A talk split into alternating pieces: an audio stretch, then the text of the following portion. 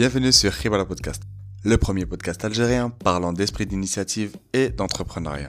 Ce podcast est destiné à toi qui souhaite entreprendre, réaliser un projet ou simplement faire du vécu de mes intervenants une expérience. Je reçois sportifs, artistes, coachs, mais également entrepreneurs ainsi que toutes sortes de profils pour des discussions et des échanges dont tu me donneras des nouvelles. N'hésite pas à recommander ce podcast à tes amis sur les réseaux sociaux, notamment Facebook, et à le partager autour de toi car ça m'aide énormément. Enfin, n'hésite pas à me recommander des intervenants de qualité. Tout le monde a une histoire qui mérite d'être racontée et mise en avant. A tout de suite pour mon interview du jour qui, je l'espère, te plaira. Bonne écoute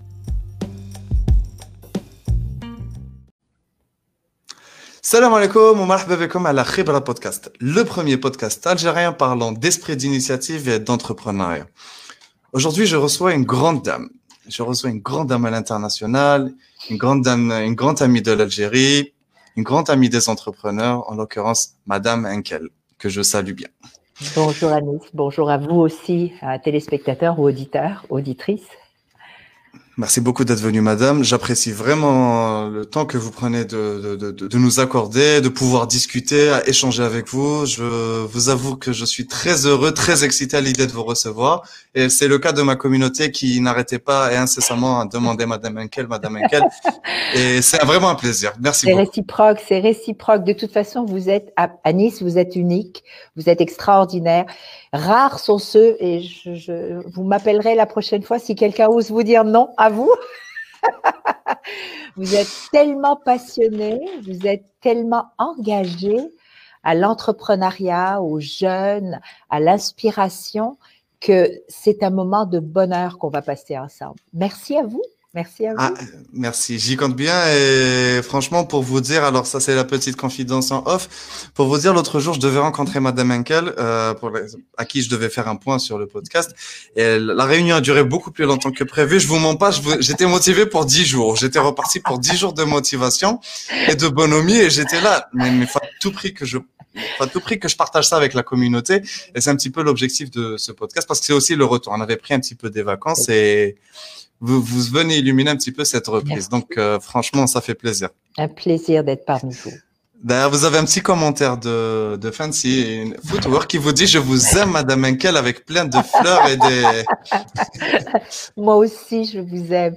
Vous êtes une source d'inspiration pour moi aussi, une source de motivation.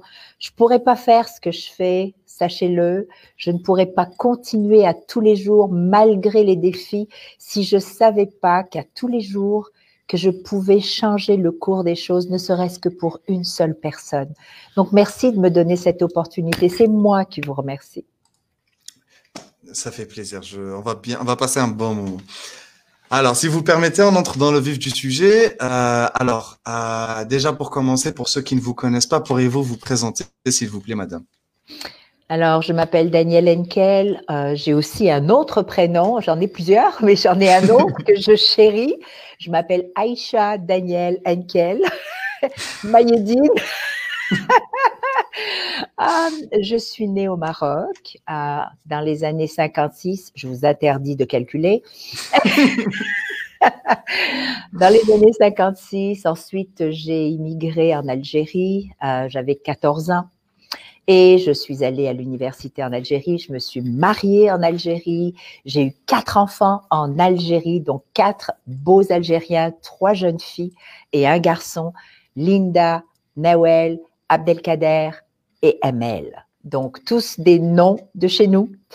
J'ai eu le bonheur d'être forgée, euh, d'être, euh, comment je dirais ça, calquée sur une culture qui est absolument extraordinaire. Donc, euh, j'ai travaillé aussi en Algérie, j'ai étudié en commerce international et je me suis retrouvée un jour à devoir, j'avais ma maman aussi qui était avec moi. Ma maman était juive marocaine et mon papa, c'est pour ça que je m'appelle Enkel, mon papa était allemand, catholique. Donc, quand on dit que quelquefois, je dis, je ne sais pas comment j'ai fait pour ne pas devenir schizophrène, Mais être né d'une maman juive, avoir un papa allemand chrétien, être marié d'un musulman, avoir eu des enfants en Algérie, être née au Maroc, tout ça a forgé en moi une femme, un être humain, en fin de compte, qui voit la vie de façon universelle. Le plus important, et c'est ce que j'ai appris surtout de la part de mes beaux-parents, de la famille de mon mari, mon ex-conjoint, Ahmed Mayedine, qui est le papa de mes quatre enfants, avec qui j'ai vécu 27 ans, eh bien, grâce à eux, j'ai appris la différence entre l'islam, le vrai, les gens qui ont à cœur tout ce qui est grand, tout ce qui est compassion, empathie, tout le rapprochement avec l'être humain, peu importe d'où il vient, peu importe sa religion, ils m'ont accueilli. J'ai appris ce que c'était que vivre ensemble, dans le respect, dans l'acceptation.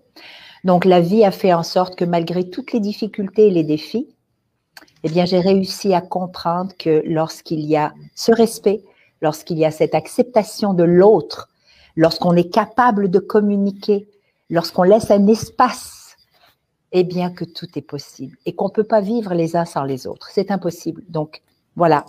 Alors j'ai quitté l'Algérie lorsque j'avais 34 ans avec quatre enfants, une, maman malade. Malheureusement, j'ai quitté l'Algérie bien involontairement, du fait, bien sûr, de l'augmentation de la, quand il y a eu euh, l'extrémisme et quand il y a eu beaucoup de difficultés pour les enfants, pour les personnes comme moi, que l'on voyait comme, entre guillemets, Roumia.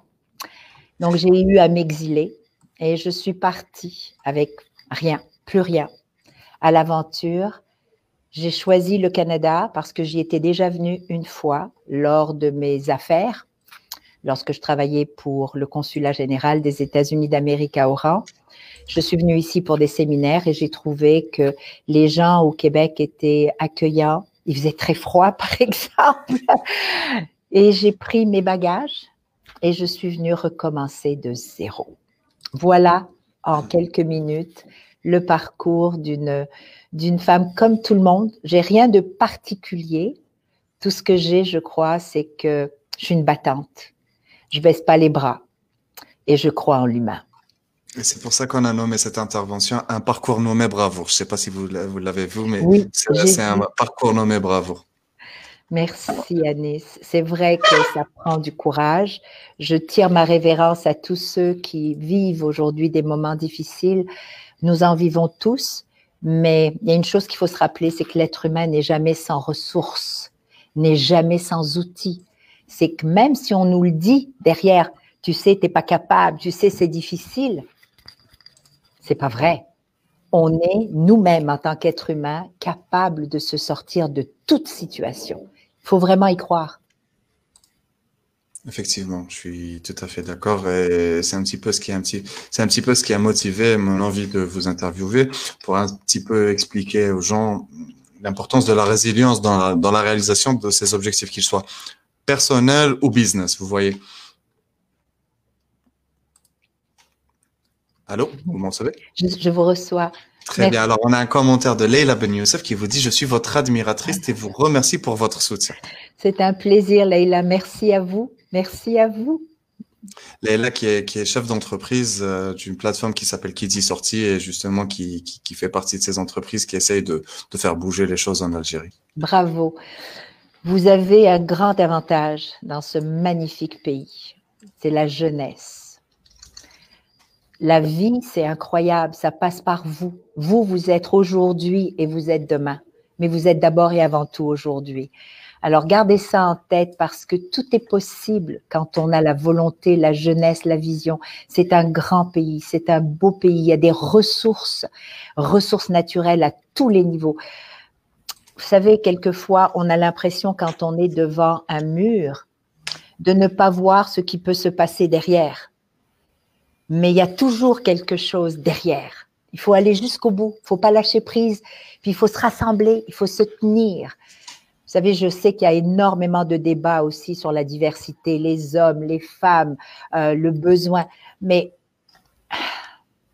comment vous expliquer à quel point c'est important de regarder l'être humain plutôt par ses compétences, son apport, son soutien, parce que seul on ne peut pas y arriver.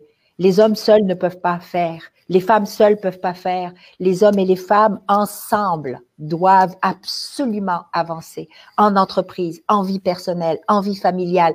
C'est assez. C'est assez de se déchirer. Ça sert à rien. Regardez, le monde est paralysé. Alors, ceux qui vont se relever, ce sont ceux qui vont se mettre ensemble. Ceux qui vont se relever, ce sont ceux qui vont innover ensemble. Ceux qui vont réussir à se relever, ce sont ceux qui vont écouter, entendre les possibilités à Nice. C'est la jeunesse, mais aussi les personnes qui ont de la compétence, mais de l'expérience. Il faut pas rejeter l'expérience. Vous avez des personnes qui ont 50, 55, 60, 65, 70 ans. Il faut pas les discard. Ça, c'est ce qu'on appelle l'expérience. Regardez, aujourd'hui, on se parle. J'ai bientôt 65 ans. J'ai pas fini ma vie. Je continue des projets, j'ai des idées, mais je suis entourée de jeunes. Ensemble, j'amène mon expertise, j'amène ma sagesse, j'amène ma façon de voir les choses parce que je les ai déjà vécues, mais j'accepte aussi leur fougue, leurs innovations, leurs idées. Donc les deux, c'est ça le, c'est ça la beauté aujourd'hui, c'est d'accepter ces différences-là. C'est extrêmement inspirant. Et justement, c'est ce que c'est ce qui me mène à la, prochaine question justement qui m'intéressait. Euh, quand vous êtes arrivé, quand vous êtes arrivé au Canada et au Québec plus particulièrement, euh, ces différences-là, comment vous les avez euh, gérées? C'est-à-dire notamment dans votre installation, ça, ça, ne devait pas être facile parce que vous l'aviez dit, vous n'aviez visité ce pays qu'une seule fois. Mm-hmm. Donc, comment avoir fait votre ces différences euh, et qu'est-ce qui vous a poussé à prendre le, risque d'entreprendre dans un pays étranger? Vous en avez tiré quoi comme leçon? De grandes leçons à Nice, de très grandes leçons. D'abord, euh, pour ceux et celles qui m'écoutent aujourd'hui, j'ai un message important à vous dire. Si vous pensez que l'herbe est souvent verte ailleurs, on se trompe. Il y a beaucoup de gens qui pensent que d'immigrer, de quitter son chez-soi, ses amis, sa routine, sa culture, c'est simple parce qu'il faut le faire. C'est vrai que dans des cas particuliers, on n'a pas le choix. J'ai pas eu le choix. Mais j'ai payé de grands prix si je n'avais pas le courage que j'ai, si j'avais pas la détermination que j'ai, si j'avais pas accepté de tomber, mais de tomber très bas, je dis bien accepter, et d'avoir la force de me relever, de trouver l'inspiration, et c'était ma famille. Le moteur qui a fait, c'est que, voyez-vous, quand je suis arrivée ici, je pensais comme toute personne compétente, avec un parcours aussi, aussi bon que possible, peu importe, on a un vécu, on a un background, on a des compétences, on a une éducation, on a de l'académie derrière. Bon, on a tellement de choses à offrir qu'on se dit c'est impossible que arriver dans un pays et d'étaler son sa feuille de route qu'on ne soit pas considéré. Non, mais j'ai pas été considéré. Pourtant, et je vais le dire, je suis blanche de peau, je m'appelle Daniel, je m'appelle pas Mohamed quoi que ce soit, je ne suis pas euh, différente vraiment d'approche. Alors pourquoi? Eh bien, j'ai vécu les mêmes choses que vivent tous les immigrants, même encore aujourd'hui. C'est malheureux, mais c'est comme ça. Donc, comment on change les choses? Eh bien, on doit se poser la question suivante. Si je dois quitter mon pays, il faut que ce soit une sacrée bonne raison. Et il faut aussi que je sois prêt ou prête à vivre le refus, l'humilité, la différence, le combat, le débat. Parce que c'est comme ça. Il n'y a rien de gratuit. Nulle part. Comment j'ai réussi à Nice? Quand je suis arrivée, je me suis dit, oh, je vais trouver un emploi facile avec ma feuille de route. Come on à 34 ans, j'ai travaillé pendant 10 ans au consulat des États-Unis d'Amérique. J'étais payée royalement en US. J'ai démontré tout ce que je pouvais faire. J'ai travaillé avant à Sonatrach, toute une feuille de route.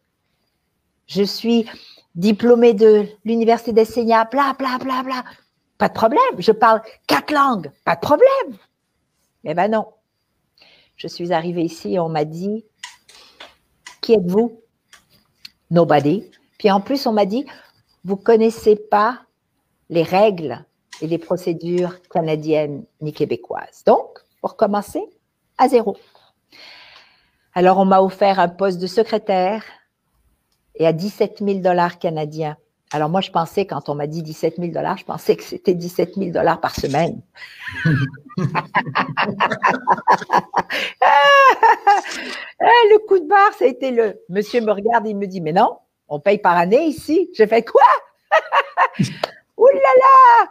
Comment je vais faire pour vivre avec quatre enfants, une maman malade, un mari qui travaille pas encore, à 17 000 dollars par année? Alors, c'est là où j'ai compris ce que c'était que se sentir comme ça. Se poser des questions sur ses propres compétences, savoir qu'il faut accepter d'être regardé différemment. Alors, c'est de puiser dans sa force et de se dire, pourquoi est-ce que j'ai pris cette décision? Pourquoi Donc, peu importe la décision qu'on va prendre, et je reviens maintenant à prendre des décisions personnelles ou des décisions d'affaires, ou des décisions de prendre un emploi ou non, de se marier ou pas, d'avoir des enfants ou pas, peu importe la décision qu'on prend, de grâce, posez-vous toujours la question pourquoi? Et donc, je suis retournée vers pourquoi j'ai quitté mon pays. Et c'est ça, Anis, qui tous les jours, même quand je pleurais, même quand j'avais pas de quoi mettre sur la table, parce que des fois j'avais juste un repas par jour. Vous savez, quand les gens me disent, ah, Madame Ekel, vous pouvez pas comprendre, vous, vous êtes riche, ça me fait sourire. Parce que ce que j'ai envie de leur dire, c'est non, je peux très bien comprendre. Parce que moi, je sais ce que c'est que de manger un repas par jour aussi. Je sais ce que c'est que d'aller à l'épicerie et d'avoir à mettre des choses dans le panier et d'arriver devant la caisse et de se faire dire devant tout le monde, moi qui étais quelqu'un en Algérie, de se faire dire devant tout le monde, je suis désolée madame, il va falloir vider votre panier parce que vous n'avez pas assez d'argent pour payer votre commande. Quand on voit ça, quand on entend ça, quand on est maman de quatre enfants, quand on doit payer une hypothèque, quand on doit avoir une voiture pour se rendre d'un point A à un point B, quand on doit payer les cours, les études, ça prend des nerfs d'acier. Alors à est-ce que c'est impossible?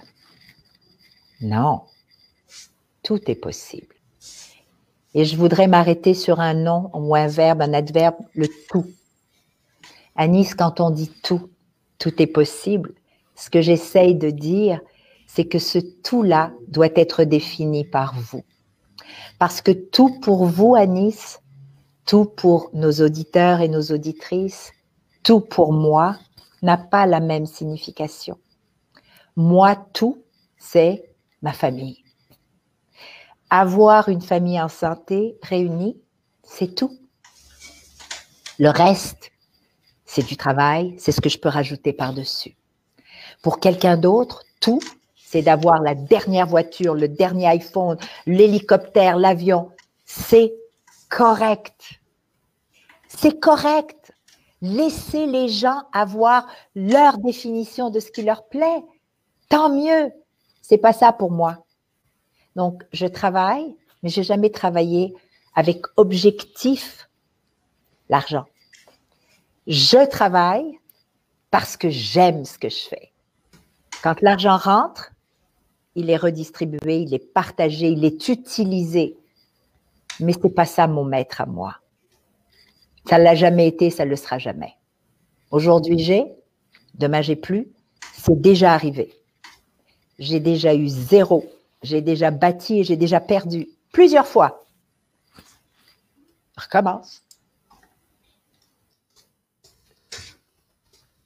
C'est. Faut m'arrêter. Non, non, non, non, non, justement non, parce qu'en fait. Je ne veux pas faire de monologue, Annie. Non, non, non, absolument pas. En fait, je vous mens pas. En fait, je vous mens pas. Pendant que vous parliez, je repensais à un poème que, à un poème que me raconte, enfin, que me cite mon père justement assez souvent, qui de, de, de redire Kipling qui dit tu seras un homme fils qui dit si tu peux voir l'ouvrage de ta vie et sans un, sans un seul mot te mettre à rebâtir ou perdre en un seul coup le gain de 100 parties, sans un geste et sans un sourire. Et ça, me rappelait un petit peu, ça me vous parliez de ça et je me rappelais un petit peu de, de ce passage qui m'a, qui m'a beaucoup donné à réfléchir. Euh, je, vous, je vous le partage en commentaire pour ceux qui, qui, voudraient le découvrir et je vous le relis pour ceux que ça, que, que ça intéresse. Si tu peux voir l'ouvrage de ta vie et sans dire un seul mot te mettre à rebâtir ou perdre en un seul coup le gain de 100 parties, sans un geste et sans un sourire. Et c'est un petit peu ce que vous avez fait, c'est un petit peu, ça m'a, ça m'a touché dans, dans l'histoire. C'est pour ça que c'était beau. Et globalement, et globalement, je voulais un petit peu attirer l'attention de, des gens, des, auditeurs sur le fait que voilà, euh, ayant personnellement vécu à l'étranger, je, je, vous rejoins sur le point que l'herbe n'est pas plus verte ailleurs. C'est vrai que peut-être il y a une manière de traiter un petit peu différente, mais oui, l'herbe n'est pas plus verte ailleurs. Et, et j'aimerais vraiment que les gens réussissent à comprendre que pour construire un petit peu cet univers dont vous parliez, à chacun sans mettre, à chacun son tout, que c'était quelque chose qu'il fallait bâtir avec le temps. Il, vous a fallu, il vous a fallu des décennies pour construire là, pour être là où vous en êtes. Rien, rien à Nice ne se fait en un claquement de main. Et ça aussi, c'est quelque chose qui me fait souvent sourire, que j'admire, que j'adore quand je coach, quand je mentor. Mes jeunes entrepreneurs ou des jeunes intrapreneurs, parce que intrapreneurs, ce sont aussi des caractères d'entrepreneurs, mais qui, qui n'ont pas envie de prendre le risque que va prendre un entrepreneur. Donc, moi, j'ai besoin de tous les entrepreneurs que je peux trouver pour m'aider à accomplir mes rêves. c'est ça, un entrepreneur. Mais ça me fait sourire à chaque fois à Nice parce que ça, ça me, ça me rappelle que ils viennent me voir puis ils me disent, par exemple, vous savez, Madame Inquel, j'ai 27 ans ou j'ai 30 ans et puis j'ai cette idée, puis je, je, je trouve que j'ai plus le temps, que, que le temps me manque, que j'ai besoin de... Et là, je les regarde, puis je me dis, pardon, comment le temps vous manque? Ah Mais vous avez la vie devant vous, bon sang, bonsoir. Il n'y a rien qui va arriver du jour au lendemain. Arrêtez de rêver à cette, ce 0,001% comme monsieur qui a trouvé Google ou l'autre qui a fait le Apple. De grâce, c'est pas la réalité. la réalité, c'est de prendre son idée, c'est de la faire germer, c'est de l'arroser, c'est de la prendre et d'en prendre soin, c'est de savoir s'entourer, c'est de savoir aller chercher tous les outils possibles pour devenir encore meilleur, pour planter d'autres graines c'est tous les jours que Dieu fait qu'on va s'améliorer. Et il y a des fois, on va rater complètement la recette. Et alors? Et alors? La vie ne s'arrête pas là. On n'est pas un échec. Vous savez, je, voudrais dire quelque chose d'important. Je ne veux juste pas l'oublier, Anis. Allez-y, allez-y. Ce que j'ai envie de dire, c'est combien de fois j'ai eu à rappeler à ceux qui m'écoutent, ceux qui me demandent des panels, des conférences, peu importe, que l'être humain n'est pas un échec. Retenez bien ça, s'il vous plaît. L'être humain ne peut pas être un échec. L'être humain est tout potentiel. L'être humain est capable du meilleur. Il est aussi capable du pire mais il est capable du meilleur. Et ce que fait l'être humain, c'est qu'il va vivre des échecs. C'est pas la même chose. Et c'est grâce, écoutez-moi bien, grâce à tous ces échecs, tous ces défis, qu'il devient meilleur. C'est pas parce qu'on réussit, c'est pas parce qu'on nous dit à chaque fois qu'on est excellent là-dedans puis fantastique ici qu'on grandit. C'est pas vrai aimer, apprécier et respecter ceux qui vont vous challenger, ceux qui vont vous pousser, ceux qui vont vous dire oui, c'est bien, mais encore. Parce que l'être humain est capable de tout. Regardez autour de nous. Regardez tout ce qu'on a pu accomplir. C'est pour ça que je dis on est capable du meilleur autant que du pire. Mais on est capable. Donc, vous n'êtes et vous ne serez jamais un échec. Vous allez vivre des échecs. Accueillez-les, analysez-les, questionnez-les, parce que c'est comme ça que vous allez comprendre qu'il ne faut pas recommencer. L'échec, c'est pour nous apprendre des choses. Et croyez-moi, j'en ai vécu. Et je vais en vivre encore. On y compte bien. Et vous nous raconterez ça dans un autre live un jour, peut-être. Hein?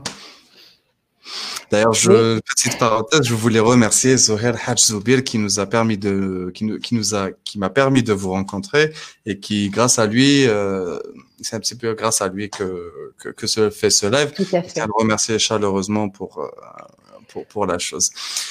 Alors, nous avons un commentaire de Amar Khadraoui qui, est, qui était intervenant justement, qui était un des tout premiers intervenants que je salue d'ailleurs, qui vous dit, vous représentez ce que la femme a de majestueux dans le regard porté inspiré pour permettre à toutes les femmes algériennes de luire et d'éteindre leur place. C'est beau. C'est très beau parce que, vous savez, je vais me permettre de dire quelque chose. Quelquefois, on me dit, bon, on n'est pas rendu là en Algérie. Ça me choque parce que l'Algérie est, vous savez, précieuse. L'Algérie fait partie de ma vie, fait coule dans les veines de mes enfants. Puis ça, c'est quelque chose qui ne s'éteindra jamais c'est chez moi aussi. Puis j'ai envie de vous dire, mon Dieu, oui, on a du travail à faire, mais de grâce, de grâce, messieurs, pour ceux qui m'entendez, vous les jeunes surtout, le fait de porter vos compatriotes, vos femmes, vos sœurs, vos cousines, vos mères à côté de vous, va faire en sorte que ça n'est plus la femme, l'homme, c'est nous ensemble pour bâtir et rebâtir. Ne vous privez de personne, ne vous brimez de personne pour rebâtir. On a besoin de tous et de toutes. Relevons-nous les manches, tous ensemble, vers un objectif commun. C'est vrai, parce qu'on ne peut pas se priver de 50% d'une population. Il faut être fou pour faire ça. C'est comme en affaires. Est-ce qu'on va me dire, moi, ben, écoute, tu sais, ces employés-là vont te rapporter tant dans ton, dans ton, dans ton équation de plus. Mais moi, je vais regarder ça, puis je me jamais de la vie, j'en veux pas. Mais ça va pas. mais, mais, mais, mais c'est pas logique. Donc, oui, portez-vous les uns les autres. Tant qu'il y a compétence, tant qu'il y a respect, c'est tous envers un objectif, d'élever l'économie de ce pays-là ensemble.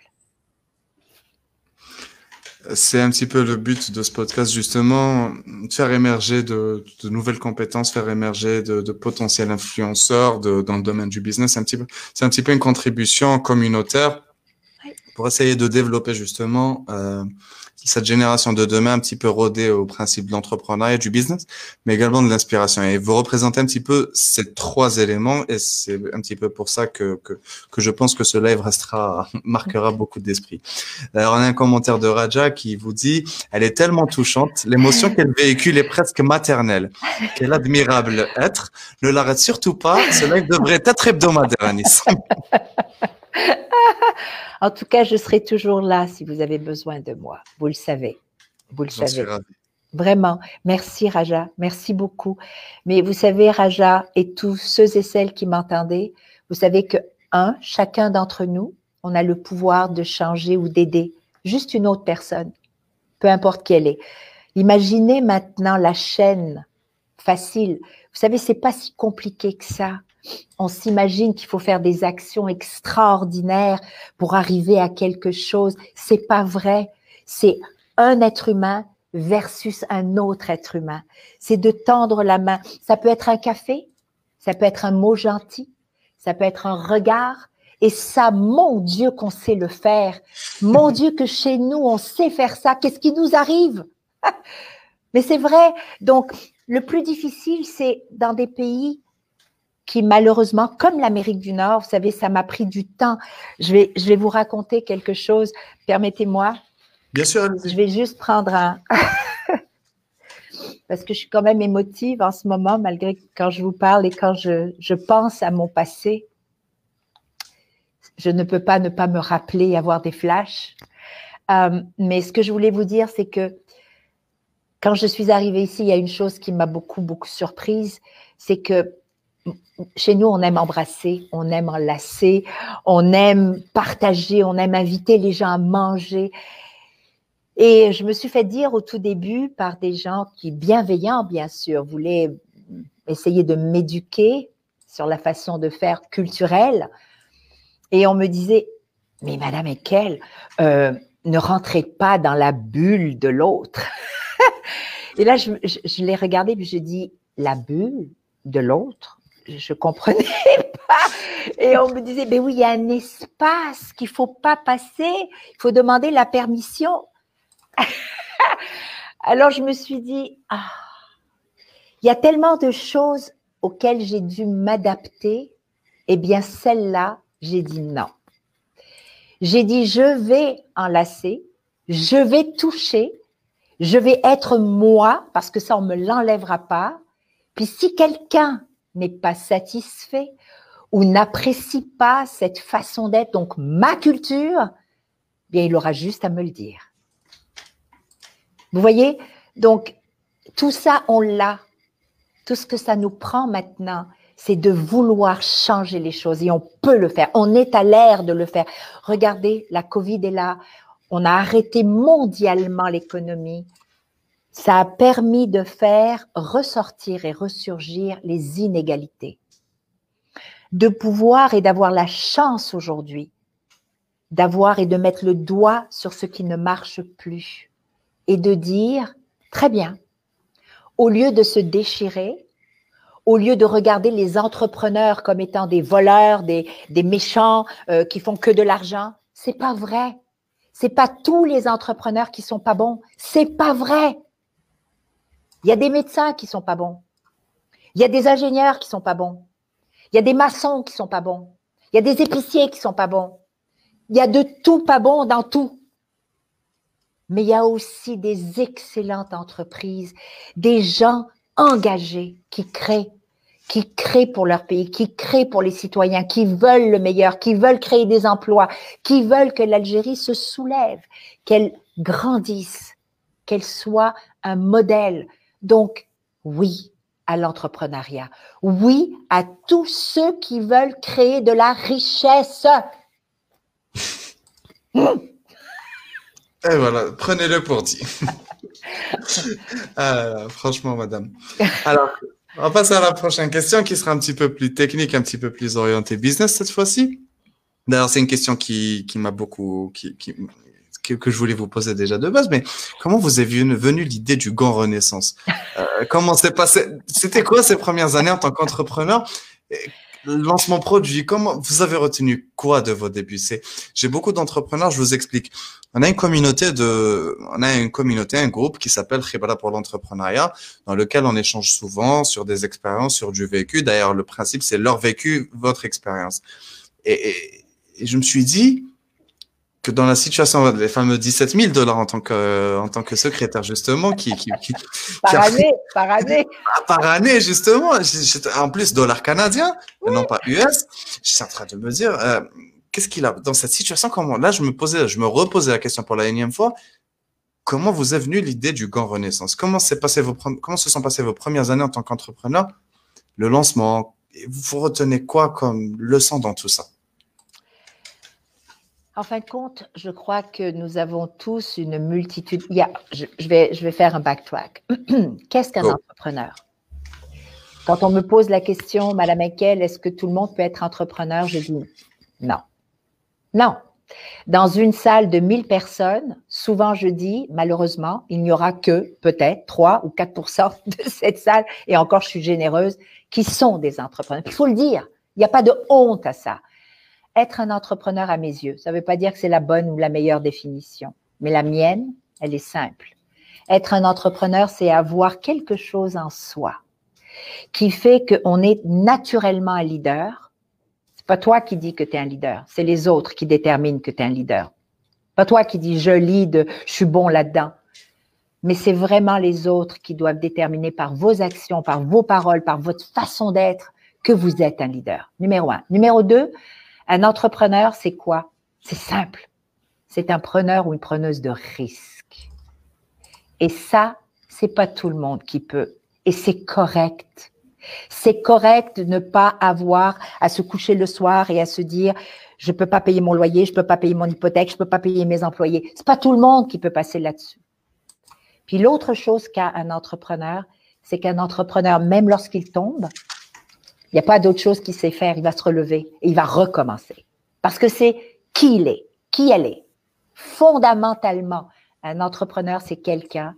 Et voici la question que je pose. Posez-la vous. Répondez-y avec vous-même. Je leur dis, si demain matin je te demandais, est-ce que tu es prêt ou prête à tout perdre? Même ta famille. Est-ce que tu vas y aller? Pensez-y bien. Dans mon cas, moi, c'était juste d'un naturel.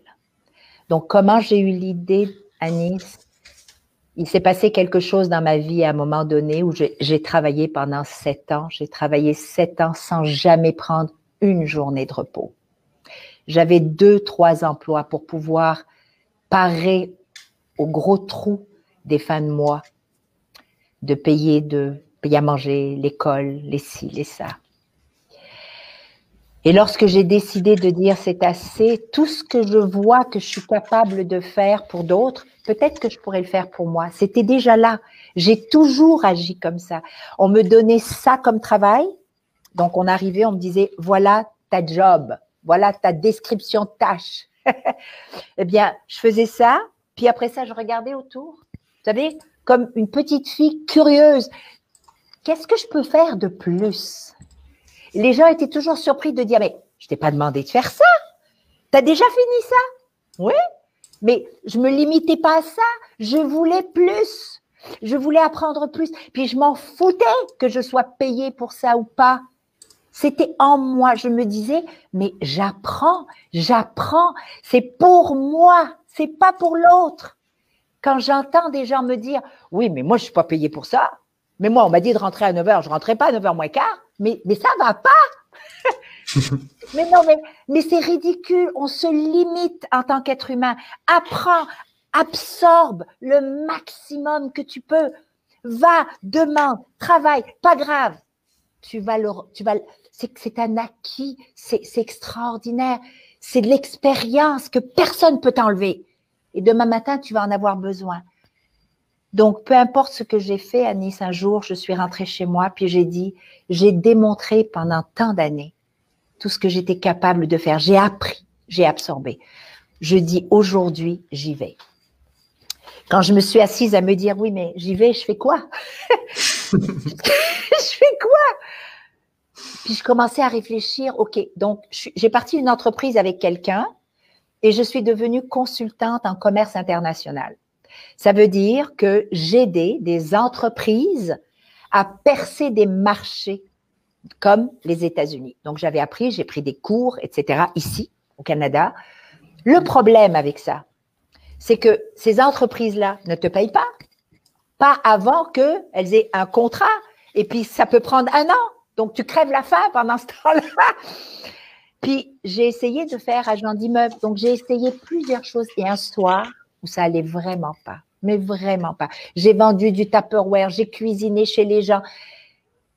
Je suis restée dans tout ce que pouvait faire une maman, une femme, une entrepreneur pour mettre du pain sur la table et pour continuer de ne pas lâcher mes rêves. Tous les jours que je me levais, je me disais, c'est toi qui as choisi d'amener ta famille au Canada. C'est toi. Ils t'ont rien demandé. C'est à toi de faire en sorte qu'ils aient une vie décente. Donc, j'ai pas arrêté. Alors, dans ma douche un soir, je pleurais.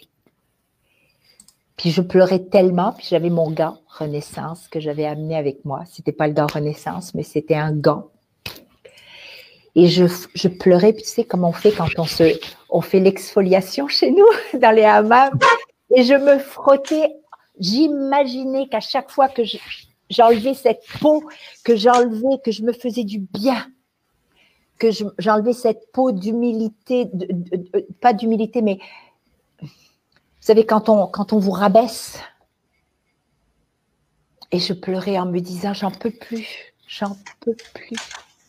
Et c'est dans la douche, dans ce bain, ce jour-là, que j'ai regardé mon gant. Je suis sortie de là, puis j'ai dit, mais c'est ça, c'est ça. Donc j'ai ramené ma culture, mes origines, dans un produit que j'ai changé, modifié, adapté aux besoins nord-américains. Et croyez-moi, c'est pas arrivé du jour au lendemain. Non, les banques n'ont jamais voulu me financer.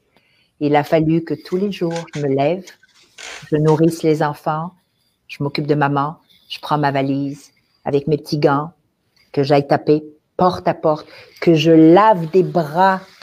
Et même des gens ont essayé de me dire, ah oh, ben oui, ça marche sur le bras, pourquoi est-ce que tu me laverais pas les pieds? Je me suis mis à genoux et je lavais les pieds. Et à chaque fois, je me disais, j'ai besoin de 200 dollars par jour. C'est vrai ce que je vous dis. J'ai besoin de 200. Je peux pas rentrer à la maison si j'ai pas mes 200 dollars. Donc, des fois, j'y arrivais pas. Des fois, c'était 50, 75, 100. Mais le lendemain, je doublais. Et quand j'y arrivais vraiment pas, eh ben, le soir, après avoir fait manger la famille, je reprenais mes valises de Tupperware et je m'en allais cuisiner chez les gens et je revenais à la maison à minuit. Voilà ma vie d'immigrante. Voilà comment j'ai bâti mes entreprises. Et c'est encore comme ça aujourd'hui. Je travaille encore 14, 15 heures par jour. Mais c'est pas du travail pour moi. C'est ma vie. C'est ma décision. Ce sont mes choix. Il n'y a personne qui m'oblige à le faire. Je veux.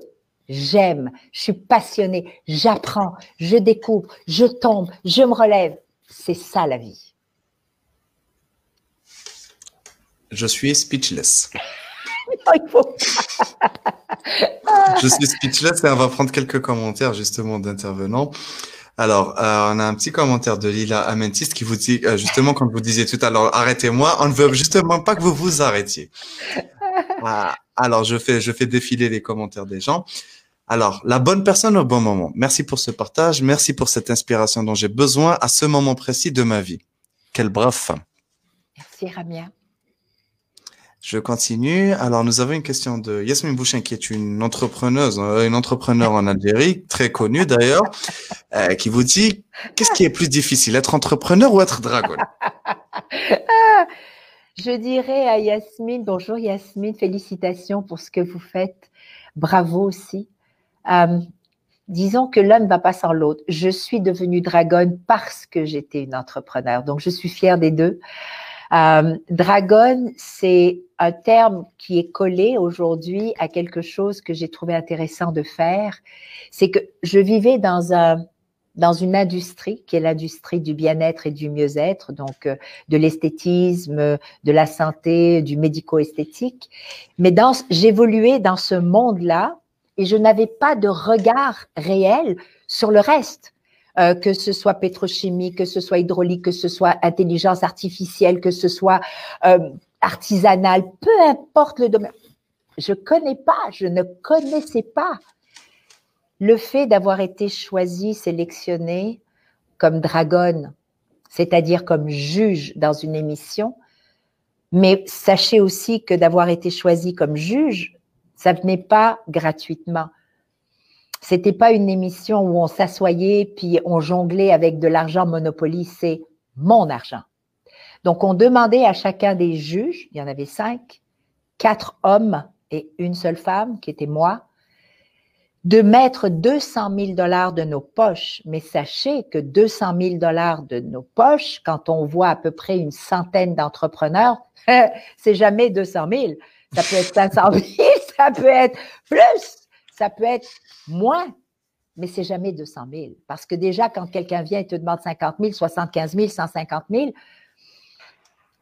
donc, avoir été dragonne, Yasmine, ça m'a permis de mieux comprendre l'écosystème socio-économique, d'avoir le plus grand respect pour toute catégorie d'entrepreneurs, pour moi, aujourd'hui, être entrepreneur, c'est pas important que tu sois une petite entreprise avec un employé ou que tu sois une grande entreprise. C'est un écosystème qui doit travailler ensemble. C'est-à-dire, Le petit entrepreneur ou le moyen a son rôle à jouer dans son quartier, dans sa communauté, dans sa ville. La grande entreprise a autre rôle à jouer, mais la grande entreprise a la responsabilité aussi de stimuler le petit commerçant ou la petite commerçante, peu importe, parce que c'est comme ça qu'on travaille sur un plan global. Et ça, je n'avais pas ce regard avant de devenir dragonne. Donc, ça m'a permis aussi, puis je fais une parenthèse, de créer il y a deux ans une plateforme. Je vous suggère d'y aller. Je vous suggère de vous servir. C'est gratuit. Je l'ai créé parce que j'ai découvert qu'il y avait un vide entre l'entrepreneur, la dragonne et ce qui se passe au quotidien. C'est-à-dire qu'on a, juste au Québec, on est 8 millions. On a 1700 organismes, 1700 qui aident les entrepreneurs, qui aident avec des programmes, des subventions, des prêts, peu importe, avec du mentorat, avec du coaching. 1700, c'est énorme. Alors comment se fait-il que nous n'avons pas plus d'entrepreneurs. Comment se fait-il qu'on n'a pas plus de femmes entrepreneurs? Comment se fait-il que nos entrepreneurs non plus ne, ne survivent pas plus longtemps que ça? Comment se fait-il? Et ce que j'ai découvert, c'est qu'il y a tellement d'informations c'est aussi que nous, les entrepreneurs, quand on est dans notre monde et qu'on porte une multitude de chapeaux et qu'on se bat tous les jours pour survivre, c'est pas facile d'aller chercher ces informations, de les remplir, de comprendre. On n'a pas ce temps-là. Je l'ai vécu. Alors, ce que j'ai fait, c'est que j'ai mis sur pied cette plateforme à Nice qui s'appelle danielenkel.tv que j'ai annoncé à tout le monde justement, que vous pouvez trouver sur la page, vu que j'ai tagué, pour, à laquelle vous pouvez avoir accès directement en partir de la page. Merci Anis. C'est parce que ce que j'ai décidé de faire, c'est de faire découvrir tout style d'entreprise, toute catégorie d'entrepreneurs, toute taille, dans toutes les régions. Et je vais en parler tout à l'heure des régions, Anis. C'est hyper important. C'est pas juste dans les grandes villes que ça se passe. Un pays ne peut survivre, une province ne peut survivre si elle ne fait pas attention et elle ne chérit pas ses régions. C'est comme ça. C'est pas les grandes villes, c'est les régions. Alors, ce que j'ai fait, c'est que j'ai essayé d'aller chercher, de motiver, d'inspirer, d'outiller et de raconter des histoires pour justement montrer qu'il y a des entrepreneurs, des entreprises de toute taille, de toute génération, de toute culture qui font des choses extraordinaires, mais dont on ne parle jamais. Donc, il faut parler de ces gens-là. Faites-le. À vous le faites à votre façon. Je, je suis en admiration avec ce que vous faites. J'aimerais vous dire, j'aimerais dire à vos auditeurs, à vos auditrices, à tous ceux qui sont à l'écoute aujourd'hui, supportez à parce qu'il faut qu'ils continuent de vous faire découvrir le monde, entendre des gens intéressants, aller poser des questions, de vous tenir, de communiquer entre vous. C'est comme ça que vous allez changer le monde. Supportez-le. Il est extraordinaire, vraiment. Je me permets de vous dire, je vous aime, Anis. Merci beaucoup, madame. Moi aussi, je vous aime. Moi aussi, je vous aime, madame. Merci beaucoup. Franchement, ça, ça fait plaisir. C'est très gentil il y a quelqu'un qui vient de dire quelque chose. Merci Taous, merci beaucoup. Ce sourire que vous voyez, il vient vraiment du cœur. Dans les moments les pires, vous voyez, j'ai beaucoup d'émotions en ce moment, mais dans les moments les pires dans ma vie, j'ai toujours réussi à garder ce sourire. Vous savez pourquoi? Parce que justement, je connais la valeur de l'être humain je ne serais jamais arrivée à où je suis si j'avais pas eu à chaque fois quelqu'un, quelque part, qui m'a tendu la main au bon moment. Donc, gardez le sourire. Gardez espoir dans les moments les pires. Changez ici la cassette et dites-vous, peut-être si je peux revenir dans votre tête à un moment précis, dites-vous que vous êtes le maître de votre vie. Il n'y a personne qui est en charge de cette vie-là que vous. Je vous assure que c'est vrai. On m'a dit que je réussirais pas. On m'a dit que je ne serais pas valorisée. On m'a dit que je n'étais que une immigrante. On m'a dit que je ne faisais pas partie de la haute ici. Je recevais ces messages et à chaque fois qu'on m'en envoyait une pierre, j'en mettais une par-dessus pour me dire Watch me, baby. Watch me. Et je disais, vous allez réussir à me faire mettre un genou à terre, mais vous réussirez jamais à me faire mettre les deux genoux à terre.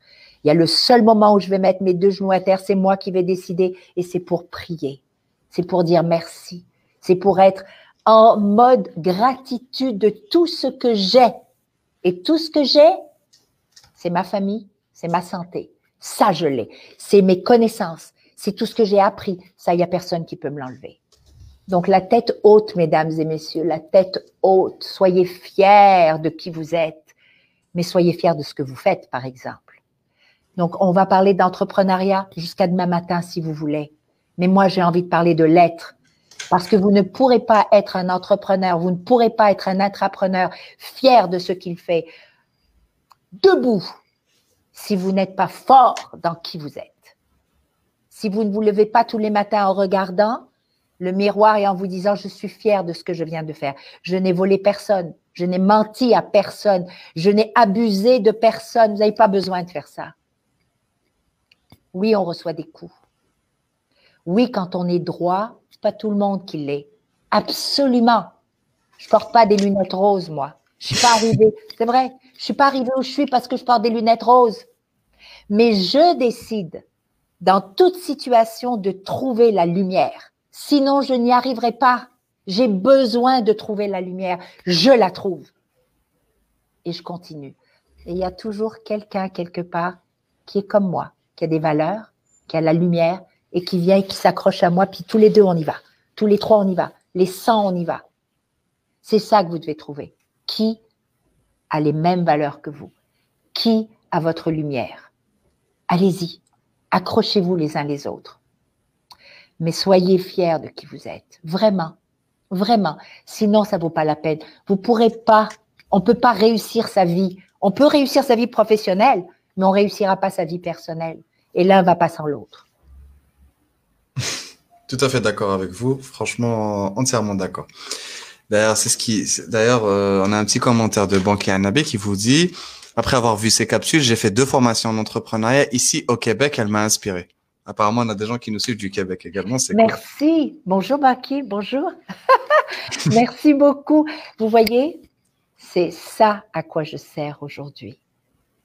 Je veux juste essayer de continuer à dire je suis la voix des petites et moyennes entreprises. C'est qui je suis parce que je l'ai vécu. Vous n'avez pas oublié d'où vous venez, en fait. Ne jamais oublier d'où on vient. Ne jamais dénigrer d'où on vient. Être fier de qui on est. Être fier de ce qu'on a accompli envers et contre tout. C'est ça ma force. C'est ça qu'on ne m'enlèvera jamais. C'est tout. Et puis de ne pas dire, je sais, je sais, on sait rien. On sait rien. On sait ce qu'on a vécu. Quand je commence une conférence, mesdames et messieurs, pour ceux qui en donné, un peu d'humilité. Quand je commence mes conférences, je dis jamais aux gens, je vais vous dire quoi faire. Au contraire, je leur dis, j'arrive ici en espérant, en espérant pouvoir vous inspirer un peu mais ce que je vais vous dire, ce que je vais partager avec vous, ce n'est que mon vécu. Parce que ça, je le sais. Le reste, je ne sais pas. Si vous me demandez demain, on va faire quoi C'est quoi l'économie C'est qu'est-ce qui va se passer Je ne sais pas. Personne ne sait. Par contre, je vais vous dire que ce soir, avant de me coucher, je vais être reconnaissante à la vie, à tout ce que j'ai fait aujourd'hui de bien pour préparer demain. Mais demain, je ne sais pas. Et demain, je vais me relever en disant merci, d'avoir la capacité de me relever, d'avoir un but où aller, de regarder mes enfants autour de moi, tout le monde est bien, parfait, on y va. J'ai aucune idée de ce qui va se passer demain, mais c'est pas vrai que je vais arrêter de continuer de faire aujourd'hui pour préparer demain. Aujourd'hui. Pas demain. Aujourd'hui. Tout se passe aujourd'hui. Pas demain. Demain, je ne sais pas. Hier, c'est fini. Je ne peux rien faire. C'est trop tard. Ici, maintenant, qu'est-ce que je peux faire pour améliorer ma condition et celle des miens? C'est bien noté. Je pense que tout le monde a bien retenu la leçon. C'est, je pense que, alors, si vous l'avez pas noté, refaites la lecture. Moi, je vous dis, beaucoup, il y a beaucoup à retenir dans tout ça. D'ailleurs, on a un commentaire de Wahhabus qui, qui vous dit, l'humain, qui, qui, qui, qui, nous écrit de Paris, l'humain, cette variable qui est souvent oubliée en management. Coût, qualité, délai et le facteur humain. C'est tellement vrai. Wahhabus, bravo de ramener ça. Vous savez, on dit souvent, on nous a enseigné à faire le B2B, business to business, B2C, business to consumer. Moi, ce que je dis, c'est what about H2H? Même si c'est la première lettre de mon nom de famille, j'en suis fière. what about H2H? Human to human. Je parle pas à une machine, pas encore du moins. Aujourd'hui, toutes les décisions que je prends, je les prends avec un autre être humain. Si je dois négocier, c'est avec un humain. Si je dois aujourd'hui employer quelqu'un, il a des émotions, elle a des émotions, ils vivent des choses. De grâce, je ne peux évoluer comme entrepreneur que parce que j'ai des gens que je considère d'abord comme étant un moteur vital à mon entreprise. Je peux avoir les meilleures idées au monde. Je peux être le meilleur leader au monde. Si je n'ai pas autour de moi des gens qui me respectent et que je respecte, j'y arriverai pas. Impossible. Donc oui, bien sûr, le coût, bien sûr, la productivité, mais de grâce, d'abord préoccupons-nous aussi de la santé mentale et physique de ceux qui nous entourent. C'est fini, c'est fini le temps où j'imposais, je tapais sur la tête, c'est moi, c'est moi le boss, c'est moi le... Non, c'est terminé. Mais attention les jeunes, j'ai un message pour vous aussi. J'aimerais vous dire, vous et vos ordinateurs, vous qui pouvez penser guider le monde juste avec ça, je vous dirais, what about the soft skills? Pour ceux qui sont intéressés, allez chercher dans les nouvelles, dans le, dans, sur le site de Harvard University, il y a euh, une, une, étude très intéressante que je vous suggère de lire qui parle de ce, je dirais, cette prémisse intéressante sur comment et pourquoi certaines personnes réussissent par rapport à d'autres. Ils ont mis dix ans pour faire cette étude-là, pour se rendre compte que les personnes qu'ils ont analysées sur différentes tableaux, différentes caractéristiques sur le plan physique, physiologique, mental, IQ, peu importe, le domaine dans lequel ils évoluaient. Ils sont arrivés à la conclusion que ces personnes-là ont utilisé seulement 20% de leurs hard skills, c'est-à-dire de leurs connaissances académiques, et 80% de leurs soft skills, c'est-à-dire de leurs aptitudes humaines et de leurs valeurs. C'est 80% qui fait le succès de l'être humain personnellement ou professionnellement et qu'on utilise seulement 20%. Ce sont ceux-là qui réussissent. Gardez ça en tête. Et Dieu seul sait que dans nos cultures, on a beaucoup de ça. Ramenez-le à la surface. Compassion, écoute, humilité, partage, tellement de choses qui peuvent nous permettre d'être beaucoup plus efficaces ensemble. On travaille plus solo. Donc, il y a beaucoup d'outils, mais tout tourne autour de l'humain. Génial, parce que justement, cet aspect humain, on va en parler là tout de suite. Euh, c'est quelque chose qui se reflète énormément dans, dans ce que vous, ce pourquoi vous faites la promotion, vos valeurs, vos, en fait, moi, ce qui m'a beaucoup marqué dans, dans ce que vous êtes, et on en parlait en off juste avant de, de commencer le live justement, c'est que ce soit la famille ou l'immigration, l'entrepreneuriat, il y a beaucoup d'humains dans ce que vous faites. Comment vous avez réussi à concilier tous ces éléments justement pour faire grandir et faire la force de euh, Daniel Henkel INC Euh, c'est vraiment quelque chose qui m'a marqué et beaucoup, beaucoup, justement, vous parliez de machines, beaucoup réfléchissent en termes de, de, de, spreadsheets, de data, de, de productivité, de cost, d'acquisition.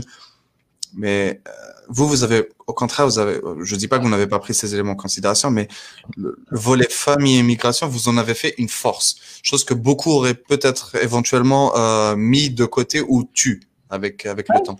Oui. Comment vous avez réussi à replacer l'humain, la famille et vos différences au centre de, de ce que vous avez bâti aujourd'hui? Il y a un mot que je vais reprendre que vous venez de dire, Annie, c'est différence.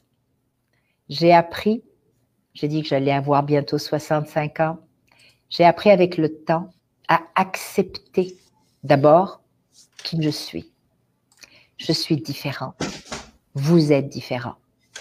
J'ai appris avec le temps que ce n'est pas en me coulant dans un clan ou parce qu'on me demande de m'habiller d'une façon, de parler d'une façon pour faire partie d'un clan. C'est pas ça qui m'a aidé. Je l'ai fait parce qu'on a besoin en tant qu'être humain d'être aimé. C'est vital de savoir qu'on plaît, qu'on est aimé. Sinon, on dirait qu'on c'est notre oxygène. Mais d'abord, commençons par nous aimer nous. C'est ce que j'essaye de transmettre. Ça m'a pris du temps, Anis. C'est pas venu comme ça. J'ai commencé à me rendre compte que je perdais mon temps, que je perdais même l'estime de moi en essayant de plaire à certaines personnes qui n'avaient aucun respect pour moi. Mais j'étais là juste comme un objet. Ah, Daniel, ah, les gentils. Ah, Mais, tu quand je m'en suis rendu compte, je me suis rendu compte à quel point il est important d'accepter même des fois de se retrouver seul. Comment j'ai réussi? C'est en prenant conscience que la différence, c'est une des grandes forces. L'acceptation de sa différence, la reconnaissance de sa différence, mais aussi l'acceptation et la reconnaissance de la différence de l'autre. Ben, ça ne marche pas d'un seul côté. Donc à partir du moment où je me dis, moi je suis différente, très différente. Je parle différemment. Je m'habille. Femme d'affaires, les gens me regardaient en disant, mais une femme d'affaires s'habille pas comme ça. Voyons, il faut que ça mette un costume. Euh, c'est couvert jusqu'ici. Moi, je porte des décolletés jusque là.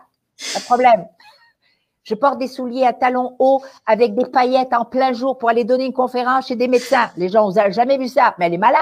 Où elle va? Mais ils vont pas la prendre au sérieux. Eh ben, prenez-moi pas au sérieux. Pas de problème. Puis en plus, elle se fait payer. Ah ben, en plus j'ai pris le risque de me faire dire non. Mais j'ai aussi travaillé très fort pour faire valoir mes compétences. À partir du moment où ça, ça t'appartient, et à partir du moment où tu es cohérent, cohérent, c'est-à-dire que ce que tu fais, tu le prouves dans tes actions, dans tes paroles, dans ta façon de vivre. Pas tu dis, moi je, moi bois pas, mais que demain matin, on te trouve, ben, fais attention. Tout se sait, tout se découvre, tout se trouve. Gardez ça en tête. Tout se sait à un moment donné de la vie. Donc, ma cohérence, ma décision d'être différente, ma décision de prendre mes enfants puis de les embrasser, même quand ils ont 30 ans, sur la bouche, alors qu'on dit, comment ça, Thomas, oh, euh, euh, on fait pas ça, on n'embrasse pas sur la bouche. Embrasse pas toi sur la bouche. bouche. C'est moi. Ça prend, ça prend des nerfs solides. Mais aujourd'hui, on accepte Danielle Henkel comme elle est. Elle a bâti ce qu'elle a bâti parce qu'elle est différente parce qu'elle a décidé de rester différente. Puis on s'est rendu compte que, mais non, mais elle doit être quelqu'un d'autre. Écoute, elle a tout le temps le sourire, c'est pas possible. Mais oui, après 30 ans, il se rend compte que j'ai toujours le même sourire, que je parle toujours de la même façon, que je m'habille encore de la même façon. et que, et que j'ai, oui, quand je suis en négociation, je peux avoir la plus tough des négociations. Oui, je suis très tough. Mais j'ai toujours mon sourire. Vous savez pourquoi? Parce que peu importe ce qui va se passer, les gens en face de moi savent que de toutes les façons, je les respecte.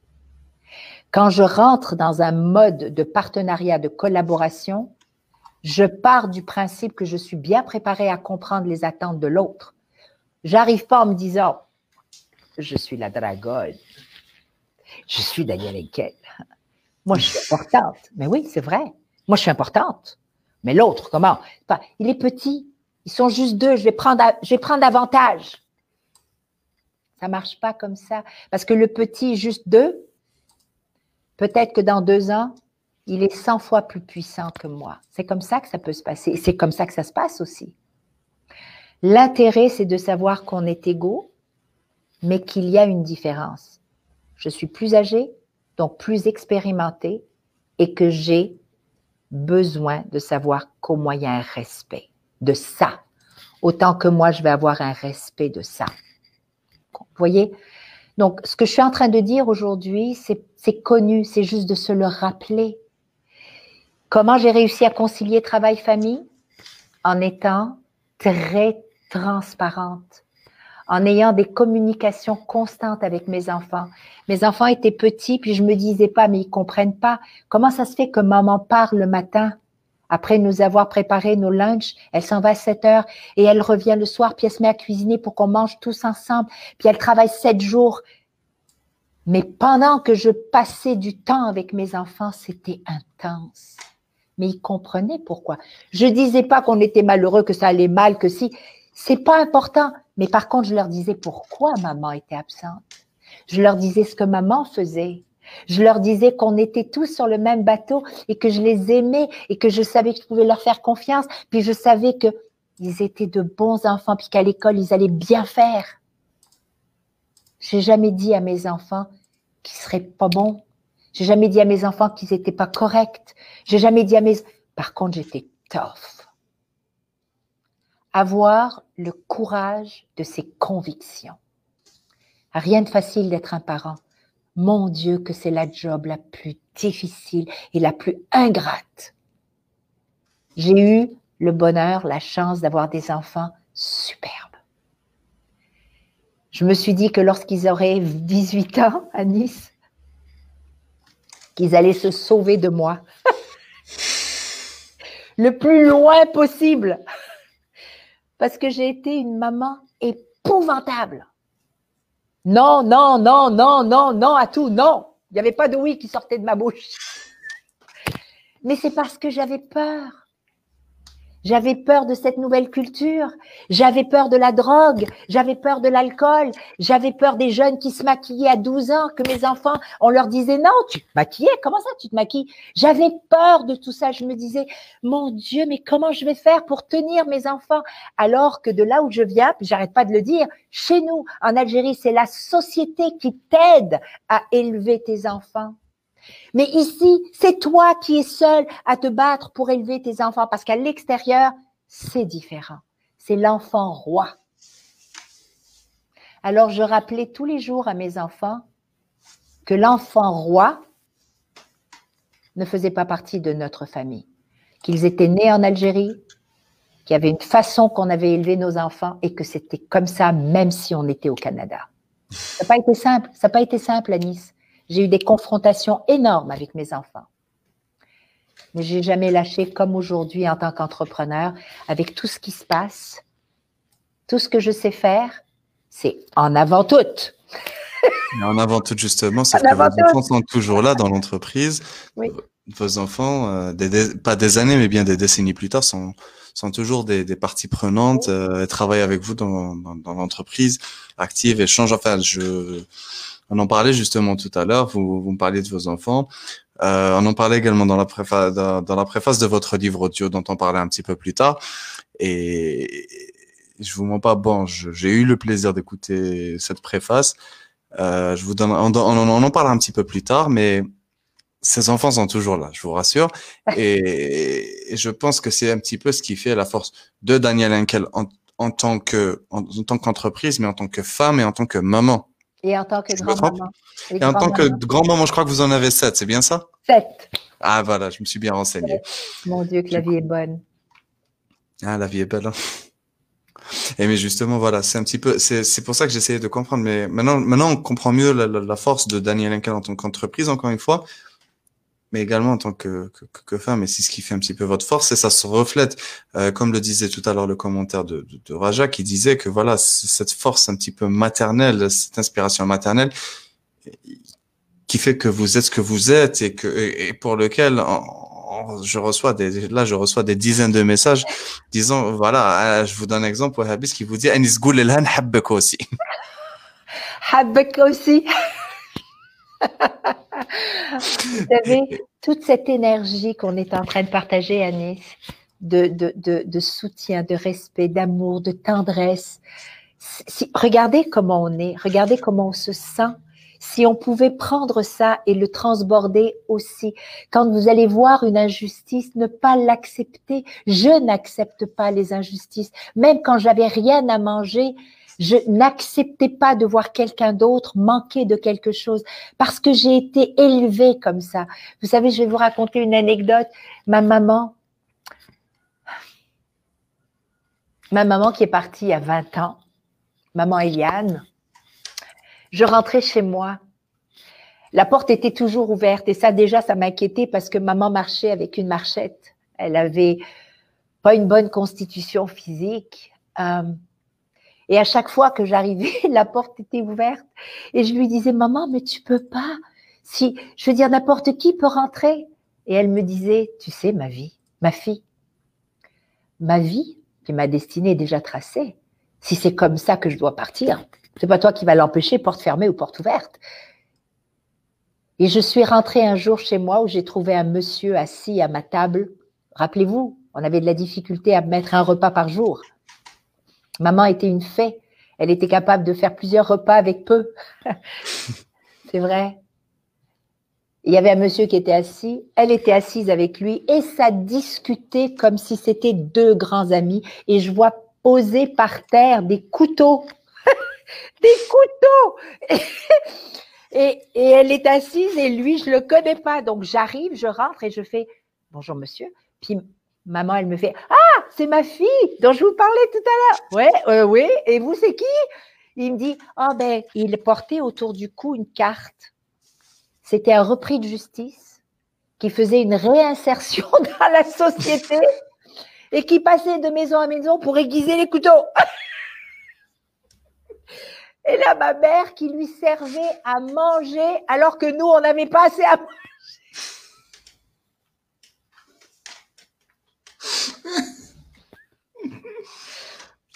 Comment, comment veux-tu grandir et ne pas savoir que si aujourd'hui, malgré tout ce qu'on vit, que je me lève encore et que j'ai ce qu'il me faut, juste ce dont j'ai besoin.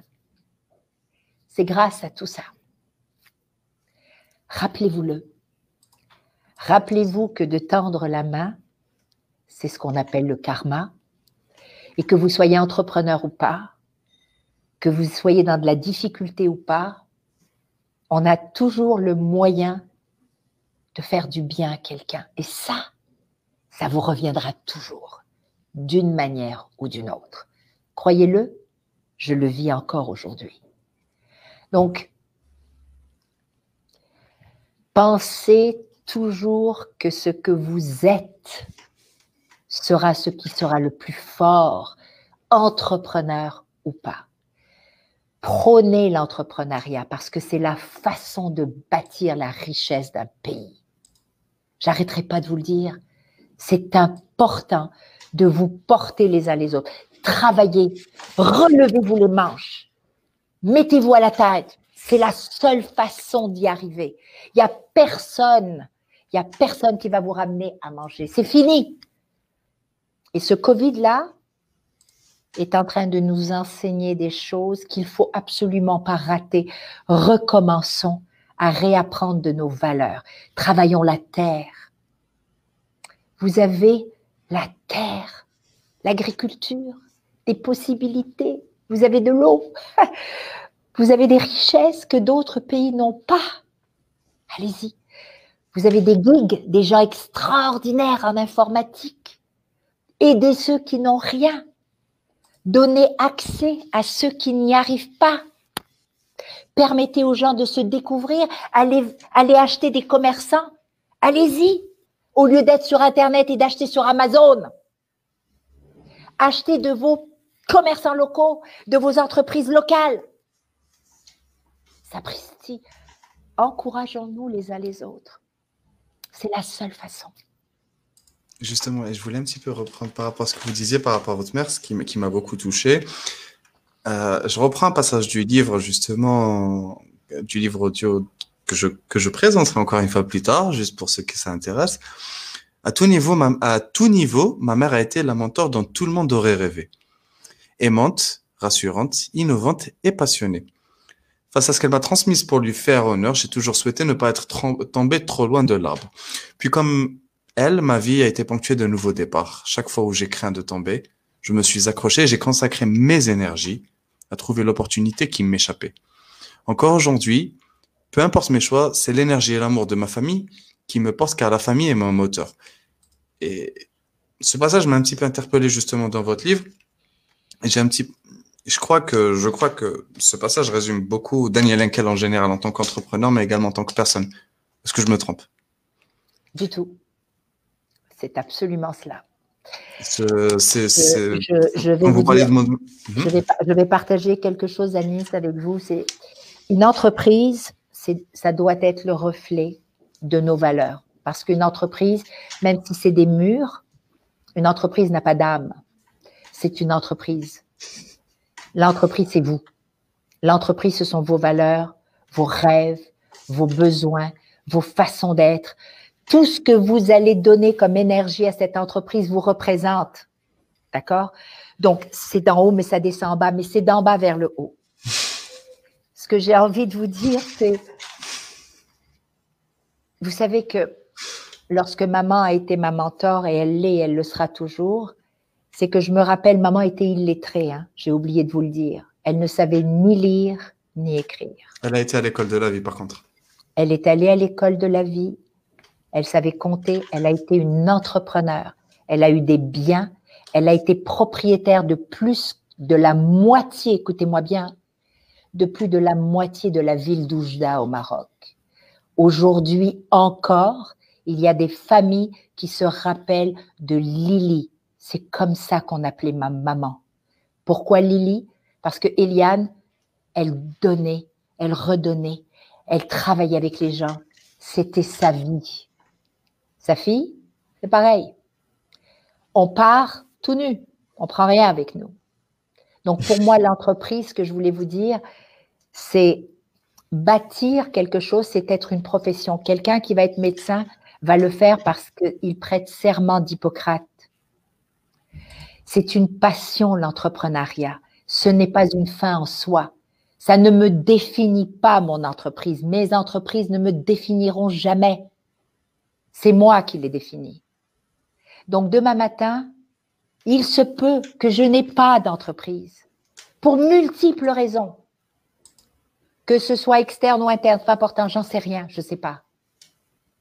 Jamais on ne pourra dire que Daniel Henkel n'a pas marqué le cœur, l'esprit, ça ne sera pas mes entreprises qui auront marqué. C'est moi. Pour qui je suis.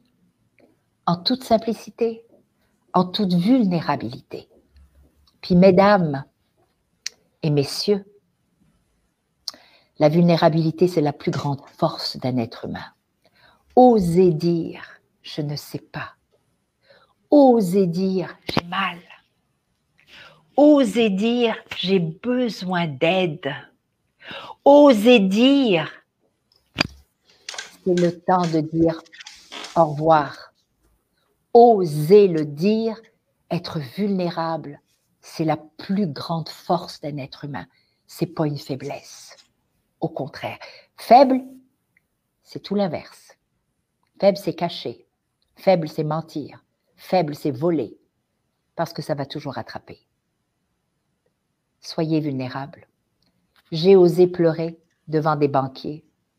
J'ai osé pleurer devant des compétiteurs Pleurer pas parce qu'il me faisait peur, pleurer parce qu'il venait de toucher une corde sensible, parce que je suis sensible. J'ai jamais caché que j'étais sensible, mais j'ai jamais caché que j'étais capable de négocier pendant 48 heures sans dormir. Ça, c'est une force. Mais je vais pleurer. Correct. Tu m'as fait de la peine, pas de problème. But let's, let's keep going. C'est correct. Avec le sourire. Parce que j'ai besoin de ce sourire autant que, autant qu'il m'apporte, je pense. il est, il est présent, je peux pas m'en passer. Moi-même, je peux pas quand je souris pas, je suis inquiète. Franchement, franchement, le nombre de commentaires que je reçois, justement, de, par rapport à ce sourire, c'est, elle a provoqué un mélange d'émotions en moi. Je découvre une belle personne. Vraiment, elle me touche. Vous avez un autre commentaire de Yasmine Siyad qui vous dit aujourd'hui, je suis convaincu, plus de doute, on peut aimer une personne en quelques minutes. Merci Yasmine. Merci. Bouleversante d'amour, de force et de positivité. Euh, c'est vous dire. On a une question d'Essia aussi qui vous demande Bonsoir à tous. Petite question. Comment faire pour croire aussi fort en son ces idées de business? D'où vous est venue cette conviction que c'était la bonne en pratique et à vous battre? Pour la faire aboutir euh, On ne le sait pas, Astia. On ne peut pas le savoir du premier coup. C'est faux. Moi, quand j'ai décidé de partir le gant Renaissance, il y a une chose qui me passionnait, qui n'avait rien à voir en fin de compte avec le gant, c'était éduquer. J'adorais expliquer. je ris parce que je me rappelle de mes discussions et de mes conférences sur l'exfoliation. Les gens disaient, elle est malade. Elle va pas faire une, va pas faire une business avec l'exfoliation. What the heck? avec toute la feuille de route de cette femme en diplomatie, en, hey, attendez, en protocole, en commerce international, l'exfoliation. Elle n'est pas bien dans sa tête. Mais j'ai découvert c'est pas l'exfoliation, c'est pas le gain. C'est de m'adresser à quelqu'un d'autre et d'essayer d'apporter tous les côtés positifs d'un geste, d'un produit, d'un de, service. C'est comment partager cette connaissance. J'étais avide de la partager. À quel point c'est important de s'exfolier. À, quel point c'est la vie santé-wise. Croyez-le ou non, j'ai appris tellement de choses qu'on a des pores et qu'il faut qu'ils respirent. Et si on ne s'exfolie pas, ça ne marche pas. Donc les hammams, yes! yes. eh bien, j'ai découvert que c'était d'échanger des idées, c'était d'apprendre. Et c'est parti d'un domaine qui me passionne, qui est le bien-être et le mieux-être. Donc, l'esthétique, tout le côté naturel, le corps, comment on mange, comment on se tient, comment on fait de l'exercice. C'est un monde. Ce monde, c'est le mien. Je l'aime. Mais j'ai découvert au fur et à mesure. Donc, si vous avez une idée aujourd'hui et que vous décidez de partir en affaires autour d'une idée ou d'un produit, et que vous découvrez en cours de route que hmm, c'est peut-être pas ça. Puis, hmm, disons que vous n'avez pas le plaisir. Regardez, il y a, un, baromètre important, c'est le plaisir. Si vous perdez du plaisir ou de la passion à faire ce que vous faites, vous n'êtes pas dans la bonne direction.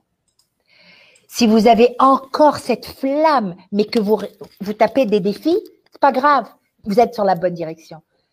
Mais ce que je voulais vous dire, Yasmine, c'est que c'est correct de changer de cap. C'est correct de trouver autre chose. C'est même aussi correct d'arrêter pendant un temps d'être entrepreneur, de retourner travailler avec quelqu'un, chez quelqu'un, pour quelqu'un, pour bien apprendre, pour réapprendre, pour se re-questionner et de revenir à un moment donné. Être entrepreneur, ça ne veut pas dire de commencer à 15 ans. Être entrepreneur, ça ne veut pas dire qu'il faut commencer à 20 ans. Être entrepreneur, ça ne veut pas dire qu'il faut absolument commencer à 40 ans être entrepreneur, tu peux décider à 60 ans.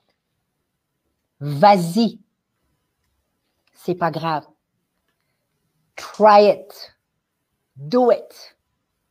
Ne restez pas à regretter quoi que ce soit. Vous voulez retourner aux études? retournez aux études. N'hésitez jamais de faire ce que vous avez envie de faire, de grâce. Alors, allez-y, foncez. Puis si ça marche pas comme vous pensiez que ça marche, pas grave, rebelote. It's okay. J'ai perdu. Dernièrement, j'ai perdu 400 000 dollars. 400 000 dollars, ça c'est du profit. Pour ceux qui savent compter, pour faire 400 000 dollars, il faut vendre au moins 8, 8 millions. Et encore, j'ai perdu 400 000 dollars. Ouch. Ah oui, comment? Je vous le fais pas dire. Ouch, ouch, ouch. Mais à culpa. Mais à culpa. Ma décision, ma mauvaise gestion, peu importe pourquoi. Mais il y a une chose qui est certaine, je peux blâmer personne. C'est moi qui ai décidé de le faire. Même si j'avais une équipe, c'est toujours moi la responsable. Donc, par contre, j'ai appris. J'ai appris tellement. J'ai revu le film de tout le processus. C'est quand j'étais dragonne et que j'ai investi dans une entreprise dans laquelle je n'aurais jamais dû investir. Je l'ai fait parce que je me suis laissé porter par c'est extraordinaire, c'est innovateur, c'est wow, c'est écologique. Puis les entrepreneurs devant moi, je me suis plantée sur toute la ligne. Le marché n'était pas prêt, bien trop avant-gardiste. Les entrepreneurs n'étaient pas prêts. C'était de l'artisanat et non de l'industriel. J'ai monté une entreprise avec de la production alors que je connais rien à monter une usine de production avec des partenaires, nous avons tous perdu sur toute la ligne. Demandez-moi aujourd'hui si je vais refaire la même erreur. Non. C'est ça dont je parlais tout à l'heure. J'ai vécu des échecs. Je ne suis pas un échec. Je suis toujours Daniel Henkel, la femme fière d'être qui je suis. Mais j'ai mangé un coup. Ah c'est rien, de le dire. mais, ce que, j'apprécie avec ce que j'apprécie dans notre intervention, c'est deux choses.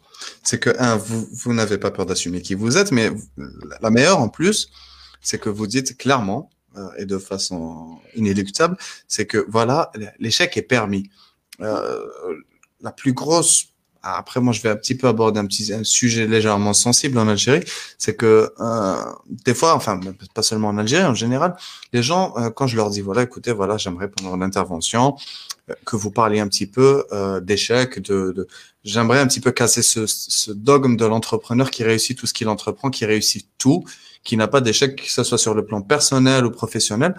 Et, je, je, le dis, bon, indépendamment de, certaines personnes que j'ai interview, euh, que, que, que j'ai essayé d'approcher, d'interviewer, qui me disent non, écoute, je refuse d'intervenir sur le podcast justement parce que tu me demandes de parler d'échecs et que moi et échec ne vont pas de pair. je, je, ne veux pas véhiculer cette idée que euh, failure is bad for business. Euh, failure is great for business failures learnings mais Absolutely. c'est ce que, j'essaie de c'est un petit peu c'est un petit peu ces ces choses que j'essaie de promouvoir justement et moi un entrepreneur qui me dit uh, I'm I don't want to talk about failure but I can tell you more about my successes uh, ok mais je sais pas, moi je pense qu'on apprend de ses erreurs, qu'on apprend de ses bêtises, excusez-moi l'expression, on apprend de ses conneries. Oui. Et c'est un petit peu ça que les gens ont, du mal à, à, assumer et auquel ils ont du mal, auquel ils ont du mal à faire face. Et c'est bien dommage, parce que moi, je pense que c'est à partir de ces erreurs-là, justement, qu'il est possible d'extraire des, des, des, du vécu, des apprentissages que je peux partager justement avec la communauté et des gens qui disent, voilà, j'ai fait cette erreur, ok, I made that mistake, j'assume, voilà l'erreur, et je m'en faites pas cette erreur. Parce que tout simplement, elle peut vous éviter éventuellement de perdre 400 000 dollars. Absolument. Je vais aller plus loin que ça. Je vais aller plus loin. Il y a aussi deux choses qu'on fait, qu'on pense qu'il faut qu'on fasse.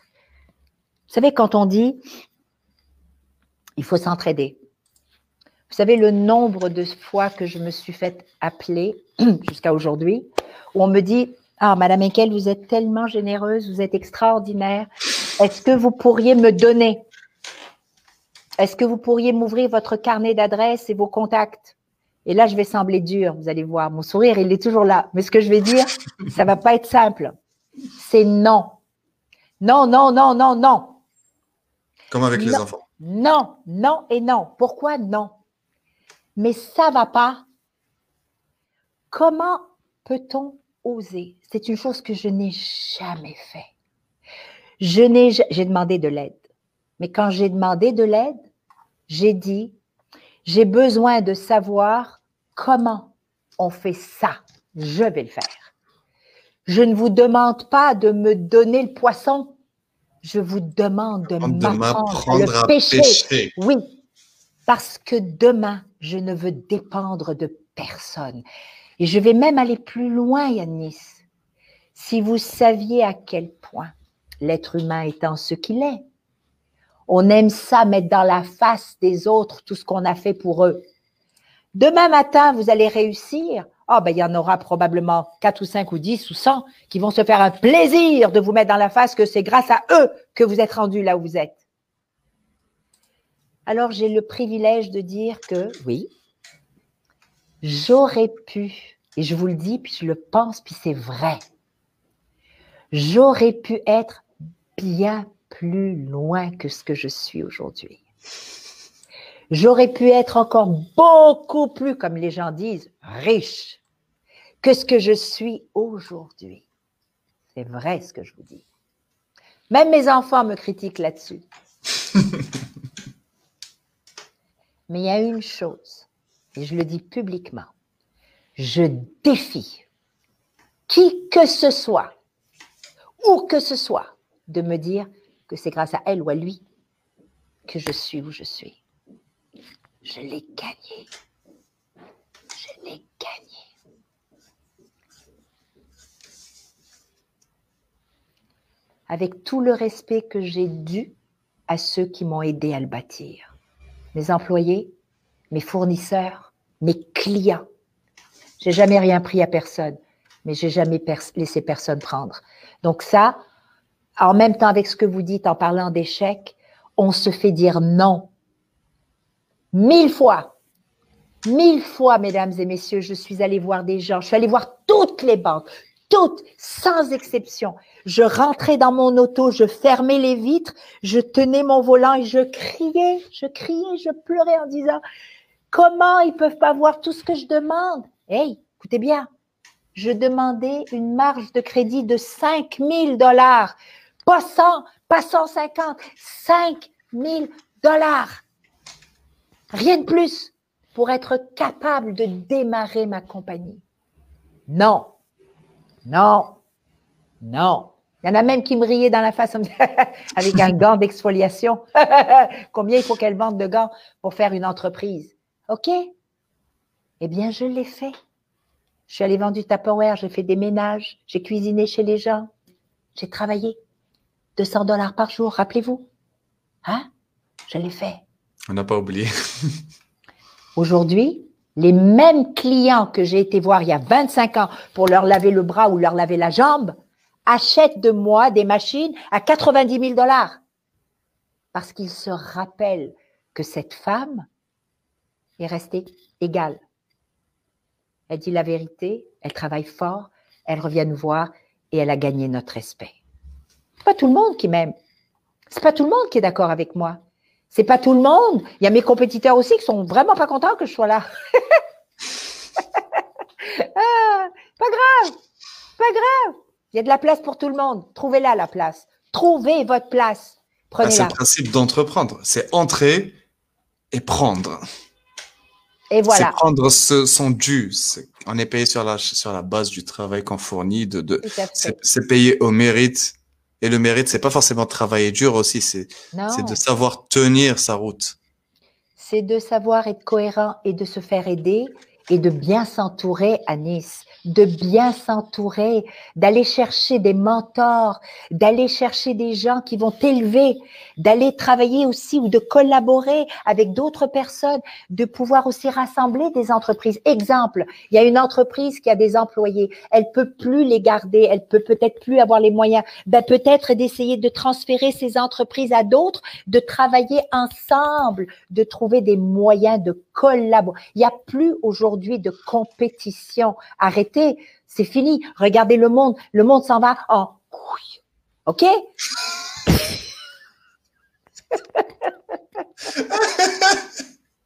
Ah, donc, la seule façon de réussir, c'est de faire ensemble pour percer des marchés. Et percer un marché, ça ne veut pas dire de faire de l'exportation. Il y, a des, entreprises qui sont pas prêtes, qui sont pas encore rendues là, mais on peut vendre d'une ville à l'autre. On peut vendre d'un quartier à l'autre. C'est ça qu'il faut voir. Commencez pas à essayer de voir là-bas, là, d'abord, puis tranquillement. Ayez la patience, la patience de bâtir. Absolument. Absolument. Et je vais vous. Ah, on continue justement sur les messages. Alors, Asia qui vous remercie. Euh, Fifi Dorasmani qui vous c'est le meilleur là. Cette femme, wow, un coup de cœur. Merci. Euh, nous avons un message de Nazim qui nous suit de, de, Marseille qui vous dit elle est une vraie source d'inspiration. Vraiment bravo. Elle transporte la bonté. Merci. Euh, Comment va Marseille? Hey, Est-ce qu'on est est qu'on on pêche toujours les grands poissons, Olive et Marie Les sacrés Marseillais. Ah oui, qu'on salue, qu'on salue s'ils sont avec nous. Très beau live, plein de bon sens et d'énergie positive qui se transmet au premier contact. Merci avec un cœur. Euh, nous avons une question de Wahab qui vous dit, euh, Wahab est un grand fan apparemment. Vous savez, madame, nous avons un autre problème en Algérie. Certains pensent qu'il faut avoir de l'argent pour entreprendre. Pour moi, c'est une fausse idée. Qu'en pensez-vous? Je suis d'accord avec vous, vraiment d'accord avec vous. Vous savez, l'argent, j'en avais pas. Et encore une fois, vous parlez de l'Algérie, mais je vais vous parler d'un pays comme ici où c'est vraiment passable d'entreprendre si tu n'as pas d'argent. Parce que l'Amérique du Nord, c'est ce qu'on sait. Hein. On parle toujours d'argent, puis you can talk about money and no problem. That's the way it is. Mais j'ai commencé sans argent. Vous pouvez avoir une bonne idée. Vous pouvez aussi aller chercher autour de vous. Exemple, j'avais besoin de faire l'emballage pour mettre mes gants. J'avais besoin de produire mes gants. Donc, je suis allée voir le producteur, je lui ai parlé, je lui ai dit la vérité. J'ai dit, je commence, j'ai pas beaucoup d'argent, je sais même pas si le marché est prêt à avoir un gant comme ça, parce qu'ici, c'était les débarbouillettes, les morceaux de serviettes, vous savez, qu'on trouve dans les, dans les hôtels pour se laver. Donc, un gant de hammam exfoliant, vous ne comprenez pas. Donc, j'arrivais dans un océan bleu et j'avais pas l'argent pour faire la promotion. C'est pour ça que les banquiers me disaient non. C'est qu'à l'analyse de mon projet d'entreprise, il n'y avait rien qui était en ma faveur. Le produit n'était pas connu, le produit était unique. En plus, j'avais pas les moyens de publiciser ou de faire connaître le produit. Et donc, ce que j'ai décidé de faire, eh ben, c'est de le faire de la bonne vieille façon c'est de prendre ma valise tous les jours, de stationner ma voiture quelque part parce que j'avais pas d'assez d'argent pour mettre de l'essence. Et je marchais. J'allais d'esthéticienne en esthéticienne. Et je tapais, puis on me disait, ben, elle est pas dispo. J'attendais. Et je lavais les bras. Et j'y allais et je vendais en douzaine. C'était ma créativité. Au lieu de vendre un gant à la fois, j'avais créé une boîte qui devenait un présentoir et on était obligé de mettre 12 gants avec quatre couleurs différentes. Et donc, quand on me disait, oui, mais j'en veux juste un, je leur disais, mais je peux pas. Je ne peux pas briser la boîte de 12.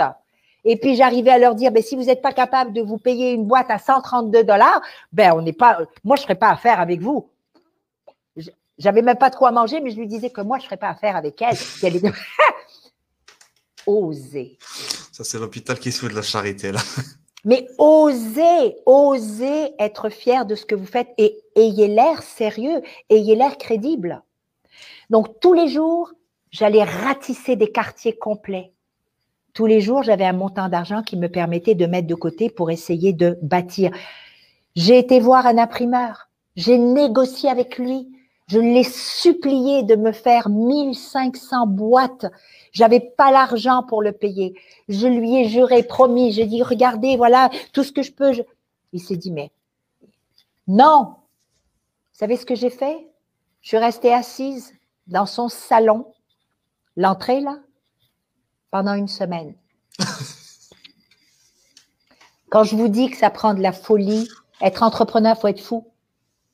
J'étais assise là, il rentrait le matin, il me regardait, il faisait pas possible, il levait les yeux en l'air. Il sortait le midi, j'étais là, bonjour. Il me disait, vous êtes encore là?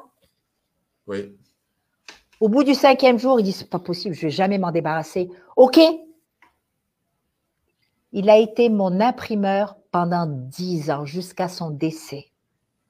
Dix années, je lui ai donné de la business. Je suis devenue de plus en plus forte, de plus en plus grande. J'ai jamais oublié, mais j'ai jamais accepté le non. J'ai pas insulté les gens. J'ai pas fait une révolution. Je me suis pas dit je suis une victime. Je suis pas allée voir en disant tu sais tu me donnes s'il te plaît ou tu me donnes tes contacts. Comment ça tu me donnes pas? Moi je suis une femme, je suis une immigrante. Comment ça? Mais non, ils en ont rien à foutre. J'ai démontré ma détermination.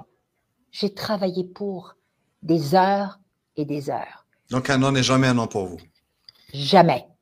Un non, tu sais quand on me dit tu sais, cette expression, quand on dit il est jamais minuit, il est jamais fini avant de minuit, eh ben, c'est vraiment ça. À minuit moins une, je te dirais, est-ce que je respire encore? Ouais, je respire encore. OK, il me reste une minute. Let's fight for it. Let's fight for it. Let's fight for it. Quelquefois, ce sera un non. Eh ben, c'est pas grave parce que vous allez trouver un autre moyen. Si vous avez cette persévérance, si vous avez ce respect de vous, si vous êtes convaincu que ce que vous faites est bien, vous allez y arriver.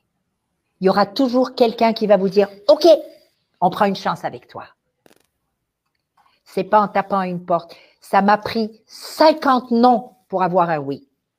Quand hein? Eh ben, pour rebondir un petit peu sur ce que vous disiez tout à l'heure, quand vous parliez de faiblesse, pendant une éternité, euh, alors une question de Karima. Pendant une éternité, on me disait que pleurer était une faiblesse, jusqu'au jour où j'ai osé. Et c'est là la libération, car ils ont touché une corde très sensible. Merci beaucoup, madame. Vous êtes magnifique. Je vous découvre et c'est un cadeau que je reçois avec une grande gratitude. Merci beaucoup, Rima. Karima. Karima, merci. Karima, Rima, Marie. Choisissez, c'est comme Aïcha. Vous pouvez choisir. Ce que je vais vous dire, c'est, messieurs, on vous a appris depuis la nuit des temps que vous n'avez pas le droit de pleurer, que vous êtes un homme, que vous êtes fort, que c'est vous qui portez, que vous êtes capable. Mais vous êtes un être humain, comme tout le monde, que vous vivez des moments de solitude, comme tout le monde, que vous vivez des moments de doute, comme tout le monde, que vous avez peur, comme tout le monde c'est OK de le dire. C'est OK. Vous n'êtes pas faible, vous êtes humain, H to H. Vous êtes humain. Ce n'est qu'en reconnaissant ça que vous allez être plus fort. Ce n'est qu'en acceptant de dire shit. I am alone today. I don't know what to do. qui peut m'aider? I need help c'est pas interdit de lire. On n'est plus là. On n'est plus comme on nous a dit qu'il fallait qu'on soit, qu'on doit. Non, c'est pas vrai. J'ai tenu dans mes bras des CEO, des CFO, qui, 10 000 employés, 20 000 employés, qui me disaient tout simplement, merci Madame Henkel de me donner le droit de pleurer.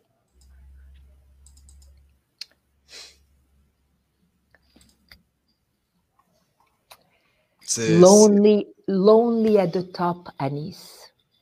Lonely at the top.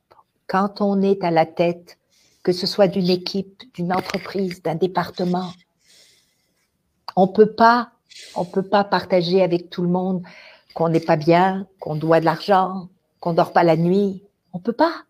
On doit avoir le sourire. On doit être fort. On doit dire qu'on est capable. Eh ben non. Non on a le droit de dire, on va faire une réunion. Mesdames et messieurs, ça va pas bien. Le monde va pas bien. Comment est-ce qu'on fait pour pivoter? J'ai besoin de vous, j'ai besoin de vos idées. Let's work, let's have that creativity. On va trouver le moyen de s'en sortir. On est capable. Hey, on est fort. Madame, vous êtes une battante. Oui. Oui. Anis, il y a une dame que j'ai interviewée sur danielinkel.tv. Vous irez la voir. Absolument. Elle a donné pendant la COVID, son entreprise qui était dans un domaine bien précis, vous allez la découvrir, elle devait fermer ses portes. Sa banque lui a annoncé qu'elle avait deux semaines. Deux semaines. Pas parce qu'elle était mauvaise leader, mauvaise gestionnaire, pas du tout. Très bonne, très bonne business. Mais le fait que les gens n'achètent plus, elle n'avait plus de clients, personne qui rentrait. Elle a réuni ses entreprises, ses, pardon, ses employés. Ils étaient simplement douze. Elle leur a dit, mes amis, d'abord merci pour tout ce que vous avez fait et vous faites avec moi. Aujourd'hui, je vous annonce, on a deux semaines. Deux semaines to come up with an idea. Deux semaines pour trouver une idée. Je ne sais pas c'est quoi, j'ai aucune idée. Si on n'y arrive pas, dans deux semaines, je dois vous dire au revoir. En deux semaines, ils ont trouvé l'idée qu'ils n'auraient jamais trouvée quand ça allait très bien. Non seulement elle a pivoté, mais aujourd'hui, elle est dans l'excellence. Elle, est profitable. Non, parce qu'elle a pivoté, mais elle n'aurait jamais vu ce côté-là si elle n'avait pas été mise et si elle n'était pas une vraie entrepreneur, si elle n'avait pas rassemblé ces gens pour leur dire la vérité, pour leur dire la vérité. Seule, elle se serait mise dans son bureau et elle aurait dit, mais qu'est-ce que je fais, mais comment je vais le faire, mais comment je vais leur dire? Demain peut-être, hein, demain. Non, elle a décidé qu'elle allait leur faire partager sa réalité en disant, c'est ensemble qu'on va trouver ou dans deux semaines, ensemble on ferme. Et ses employés ont dit, jamais de la vie, let's go. Et ils ont trouvé. Ils ont trouvé. Extraordinaire. C'est magnifique. Ça, c'est une belle histoire de, résilience, justement. Il y en a plein comme ça. C'est pour ça que je veux les faire découvrir. Il y en a plein. Se mettre au travail, se permettre de dire les vraies choses, être vrai, être vrai, être authentique. Justement, parlant de ça, euh, est-ce que dans le fait d'être authentique, vous parliez tout à l'heure de d'être en phase, d'être cohérent avec ce qu'on est, ce que l'on fait. Et tout à l'heure, vous, vous, parliez justement des banquiers, euh, des banquiers qui ne vous avaient pas suivi, qui auraient pu, qui ne l'ont pas fait. Est-ce que, est-ce que vous seriez plutôt David, maintenant, si vous, vous deviez rencontrer Daniel Henkel d'il y a, d'il y a 20 ans, est-ce que vous seriez plutôt porté sur le fait d'accompagner une idée folle ou plutôt d'investir dans un projet classique, plutôt fiable et rentable? Parce que euh, il faut pas oublier qu'il y a une certaine logique économique qui doit être respectée. Bien sûr. Mais si vous deviez rencontrer Daniel Elkel d'il y a 20 ans, auriez-vous auriez-vous essayé ou pas? Honnêtement, honnêtement. En toute, en toute honnêteté, disons que vous posez pas la question à la bonne personne. Oui, bon. Ah, c'est parce que euh, si j'avais rencontré la Danielle Henkel que j'étais il y a 20 ans et que j'étais un investisseur, j'aurais misé sur elle 100%. 100%. ah, vraiment, vraiment, parce que comment dire non quand tu as les. Ben, d'abord, si j'avais les moyens, D'abord, il faut dire que l'investisseur doit avoir les moyens, doit aussi avoir un intérêt dans le projet, parce que c'est pas juste parce que j'ai de l'argent que tu as un intérêt. Mais pour moi, moi, on parle de moi, d'abord et avant tout, le projet, le produit, le service vient en second plan. Mais moi, c'est d'abord l'individu qui est en face de moi. Quand je regarde quelqu'un, quand j'écoute, il y a d'abord ce côté de 50%. Si demain matin, ça va mal, si le parce que je suis une investisseur, c'est pas moi qui va gérer l'entreprise, c'est lui ou c'est elle. On s'entend. Je suis là comme investisseur. Donc, si la personne qui est en face de moi, si demain matin ça va mal et qui me dit, ben là, tu m'as pas fait, t'as pas, c'est pas toi, tu te rappelles, hein, c'est toi, ben comment, on n'a pas réussi? je suis pas à la bonne place. si demain matin j'ai devant moi quelqu'un qui va dire, ah, Madame Ekel, ça passe pas comme on veut, est-ce qu'on peut s'asseoir? Est-ce qu'on peut aller chercher de l'aide? Est-ce qu'on peut trouver des idées? Je vais travailler sur ça, je vous propose telle solution. Parce qu'il n'y a jamais un projet qui est garanti.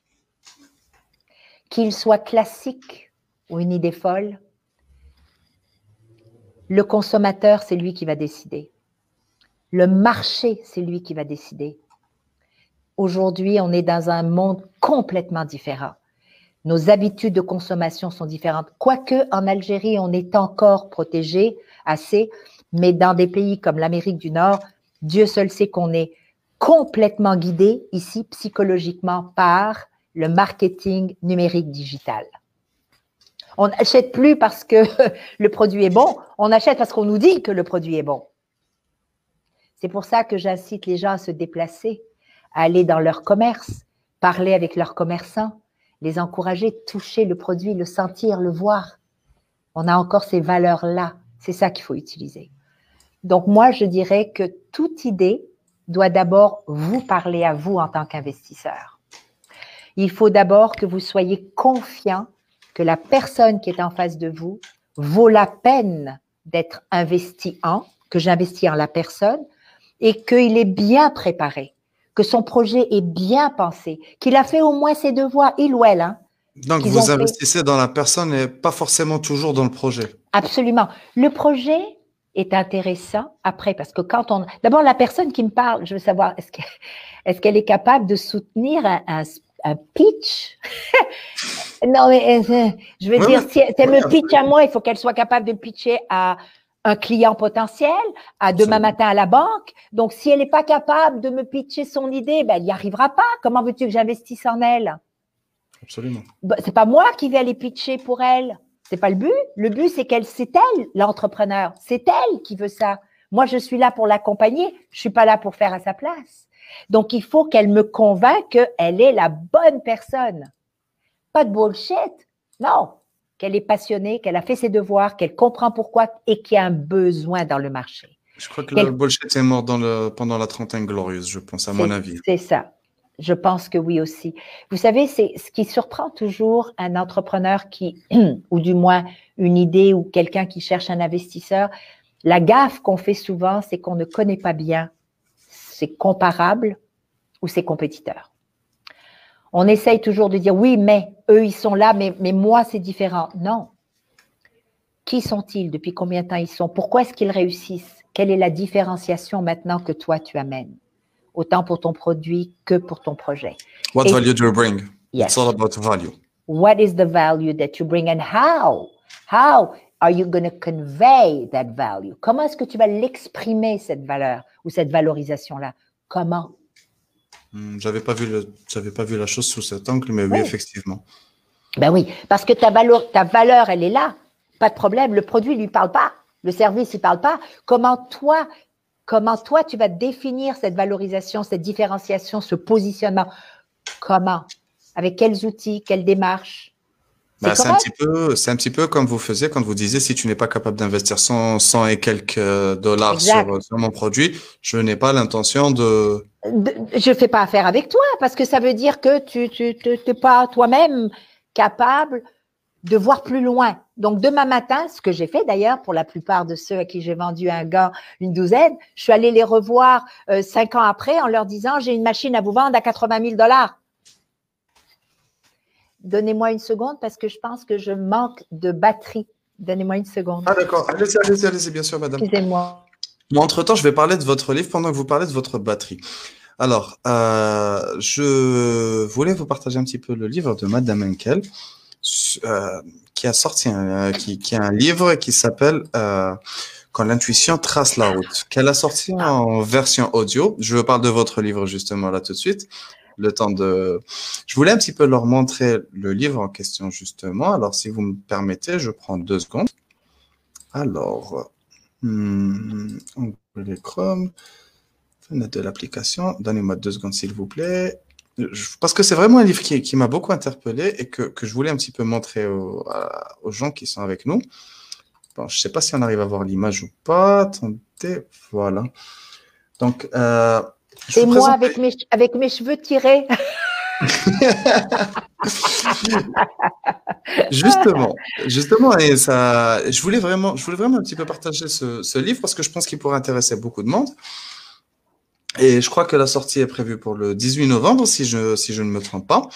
La sortie du livre audio. Et j'ai eu l'occasion, j'ai eu le plaisir d'écouter un petit peu la, la, préface, la préface faite par vos enfants qui m'avait beaucoup ému. Une préface qui est, parce que ce que, ce que, ce que les gens ne savent pas, c'est que voilà, vous avez, vous avez, je, je n'en ai pas parlé tout de suite, mais que vous avez édité euh, plusieurs livres et que celui-là, c'est en version audio, qui sera disponible justement en, téléchargement à partir du 18 novembre, et, qui retrace un petit peu ce parcours de ce parcours que vous avez eu entre entre le Maroc, Alger et le Québec. Euh, qui, qui, c'est un petit peu le portrait d'une femme immigrante, entrepreneur, engagée, mère de famille. C'est déjà ça en soi, c'est un cumul de, de, de, fonctions, mais c'est plus un récit. C'est une sorte de film et qui, qui, dit par vos enfants m'a beaucoup m'a beaucoup inspiré, m'a beaucoup touché.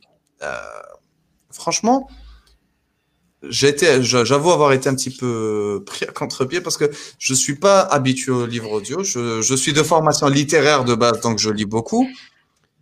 Mais exceptionnellement, le livre audio m'avait plu et, en l'écoutant, j'étais, j'étais un petit peu euh, confirmé dans ce que dans ce que je faisais, dans dans, dans, dans mon envie de vous interviewer. Et, voilà. Maintenant, si vous pouviez nous nous parler un petit peu plus de ce livre, ça m'intéresserait énormément. Avec plaisir. Je vous remercie de me donner cette opportunité aussi, Anis. Euh, j'ai écrit ce livre euh, parce que les gens voulaient que j'écrive d'abord un livre sur les affaires. Et euh, le titre qu'ils voulaient que je donne à ce livre-là, c'était Faire des affaires à la Daniel Henkel. Et ça m'avait, ça m'avait fait sourire parce que je me suis dit, mais qu'est-ce que ça veut dire faire des affaires à la Daniel Henkel? Je fais juste je ne fais que faire ce que j'aime faire. Donc, comment est-ce que je vais dire à quelqu'un comment faire des affaires alors que cette personne-là ne me connaît pas Comment est-ce que je peux, moi, accepter que quelqu'un me dise quelque chose alors que je n'ai aucune idée de son parcours? Et j'ai donc décidé de ne pas écrire un livre sur les affaires. Il y en a déjà des millions qui vous disent comment devenir millionnaire. à part ceux qui l'écrivent, c'est eux qui deviennent millionnaires. Je connais pas grand monde qui devient millionnaire parce qu'ils viennent de lire un livre Comment devenir millionnaire. Absolument. C'est vrai, c'est très vrai ce que je vous dis, parce que moi aussi j'en ai lu des livres que j'ai cru qu'il fallait les lire pour devenir millionnaire, puis j'ai cru qu'il fallait ignorer la peur, parce qu'on m'a dit que faut pas avoir peur parce que ça c'est un sentiment qu'il faut mettre sous le tapis. J'ai cru qu'on m'a dit que j'avais pas de choix dans la vie, parce que c'est comme ça ma destinée. J'ai cru à tellement de choses parce que c'était dit par d'autres ou écrit par d'autres. C'est faux. Tout est faux. Faut revenir à soi. Donc j'ai écrit un livre qui s'appelle Quand l'intuition trace la route. Nous avons tous de l'intuition, hommes, femmes. Nous avons tous la capacité de ressentir ici qu'il y a quelque chose qui fonctionne, qu'il y a quelque chose qui fonctionne pas. Donc j'ai écouté cette voix. J'ai suivi toute ma vie cette voix. Même lorsque je me suis confrontée à un mur, c'était la voie à prendre parce que ça m'a appris quelque chose. Donc c'est le parcours de la petite fille, du bébé qui est né jusqu'à la dragonne. Je vous ai, je vous partage des phases de ma vie qui sont très personnelles, mais qui étaient nécessaires. Ça a été une thérapie pour moi aussi. Je l'ai, j'ai osé le réouvrir six ans après pour le faire en audio. C'est donc ma voix que vous allez entendre. Et je, je, il y a eu plus de 100 000 copies qui ont été vendues juste au Québec, ce qui est un, vrai miracle parce qu'au Québec, un, un best-seller, c'est 3 000, 2 000 à 3 000 livres. Mais c'est, c'est, juste de dire et de prouver que lorsqu'on se connaît, que lorsqu'on se fait confiance, que lorsqu'on arrête de vouloir être ou devenir l'autre, je veux être Daniel Henkel. Tu peux pas être Daniel Henkel. Daniel Henkel ne peut pas devenir Michelle Obama. Daniel Henkel peut s'inspirer de Michelle Obama mais elle doit. Michelle Obama peut s'inspirer de Daniel Henkel, hein, je précise. Merci. Mais c'est vrai, ce que je dis, c'est que Daniel Henkel peut être elle. elle c'est moi. Si j'accepte d'être moi et de m'inspirer d'un arbre, d'une peinture, d'une personne, d'un texte, d'un livre, m'inspirer. Mais de ne pas vouloir être ça, parce que je passerai toute ma vie à vouloir être quelqu'un que je ne serai jamais. Et je vais perdre ma vie. Je vais être frustrée. Je vais toujours être pas content de ne pas avoir réussi ça. Mais bien sûr que je peux pas le réussir. Je suis pas cette personne. Voilà ce que j'ai appris. Dans ce livre, c'est ce que je partage avec vous. C'est un chemin vrai, véridique, où j'ai osé raconter toute mon histoire, autant du Maroc que de l'Algérie, que du Québec, que du Canada et un peu de l'international. J'ai écrit un troisième livre, je ne l'ai pas en audio. Peut-être que vous pourrez le trouver sur les canaux français qui se vendent parce qu'il est distribué en France. Ce livre-là est très intéressant. Je l'ai écrit il y a deux ans. En fin de compte, c'est pas vrai. J'ai commencé à l'écrire il y a deux ans et demi. Je l'ai sorti il y a un peu moins d'un an. C'est arrivé en pleine sortie avec le Covid. Mais dans ce livre-là, vous allez mieux comprendre ma vision maintenant qui n'est pas mon autobiographie, mais les dangers qui nous guettent. Parce que le titre de ce livre, le troisième, dit Ces différences qui nous rassemblent. Ces différences qui nous rassemblent. Et à l'intérieur, à Nice, je parle des jeunes, des femmes, de l'entrepreneuriat, de l'argent, de la famille, des affaires, de la de l'ostracisation et de la stigmatisation, de la radicalisation, j'ai osé dire des mots, des parents et de notre regard vis-à-vis -vis de nos jeunes. Donc j'ai osé aller plus loin. Donc c'est un livre qui a beaucoup d'amour, beaucoup de compassion, mais j'ose dire attention, attention, attention. Parce qu'après tout, nous sommes tous différents. Tous. Et c'est cette différence-là qui fait la force d'un peuple. Voilà. Quelle force. Et je tenais, pour ceux qui souhaiteraient trouver ce, cette merveille de, livre qui, qui perso, qui perso m'intéresse au plus haut point. Je serai au Starting Blog le 18, qui sera disponible sur, sur Apple, Audible, Book d'oreille, Way, Google Playbook, Kobo. En fait, en fait, il est disponible partout. Personnellement, je vous, moi, personnellement, à titre personnel, j'irai pour l'écouter. Je le téléchargerai. Ça, si, si, si, si, je n'arrive qu'à avoir ne serait-ce que qu'un extrait du plaisir que j'ai eu maintenant, ça sera, ça sera un pur plaisir. Honnêtement, honnêtement, c'était beaucoup d'inspiration. Ça, donc je n'en attends pas moins de ce livre et des autres que, que, que j'essaierai de me procurer ici en Algérie. Merci Anis. Merci à vous tous. Merci d'avoir été présents. Merci de votre écoute, merci de votre patience, merci de m'encourager, merci de me de m'énergiser je vous aime, j'aime, j'aime ce pays qui m'a façonné, qui m'a appris, qui m'a appris à être empathique, qui m'a appris à partager, qui m'a appris à redonner. Je vous aime. J'entends encore les rires, j'entends les marcher, je sens les odeurs. Vous me manquez. La mer me manque. Vous me manquez beaucoup. On sera ravi de vous recevoir ici à Alger. Si vous passez par Alger, je, serai ravi de. Ah, je vais revenir. Je suis déjà revenue, mais je vais revenir avec le plus grand des plaisirs. Je vous dis, soyez prudents, soyez en santé et aidez-vous les uns les autres. Et à je vous souhaite le plus beau des succès dans ce que vous faites. Et je vous admire, je vous admire pour cette fougue. Ça prend des gens comme vous, ça prend des jeunes comme vous pour nous inspirer et pour nous donner à nous aussi, à nous aussi les baby boomers, le goût de continuer. Merci. Merci à vous. J'aurais une dernière question, mais c'est vraiment ça, c'est pour moi. Bon, sur le commentaire de Raja qui vous dit euh, best-seller et remercié ici aujourd'hui de lui donner la chance d'en parler est un acte d'humilité suprême. Lead by example, la seule des uniques formes de bon leadership. Merci à vous, madame. Merci à vous. Merci à vous. Ça a été un pur bonheur pour moi, vraiment. Anytime. Et maintenant, j'aurais une question vraiment que, vraiment pour la fin, pour bien finir la chose, pour vraiment savourer le moment. Si vous aviez une dernière, si vous aviez un conseil, si vous aviez un, un dernier mot, quelque chose à recommander à, à Daniel plus jeune Ce serait quoi? J'ai juste envie de lui dire merci. Vraiment. Daniel plus jeune, merci pour tout. Merci d'avoir été la cancre que tu as été. Merci d'avoir été la folle que tu as été. Merci d'avoir été aussi la petite fille timide que tu as été. Merci pour tout parce que c'est grâce à toi que je suis aujourd'hui qui je suis. Elle est toujours là, la petite Danielle, vous savez, elle est en dedans. Et quelquefois, elle me tire le nez, quelquefois, elle me tire les oreilles. Et quelquefois, elle me rappelle à l'ordre parce qu'elle me dit, ouh, je pense que tu commences à te prendre trop au sérieux. Hmm.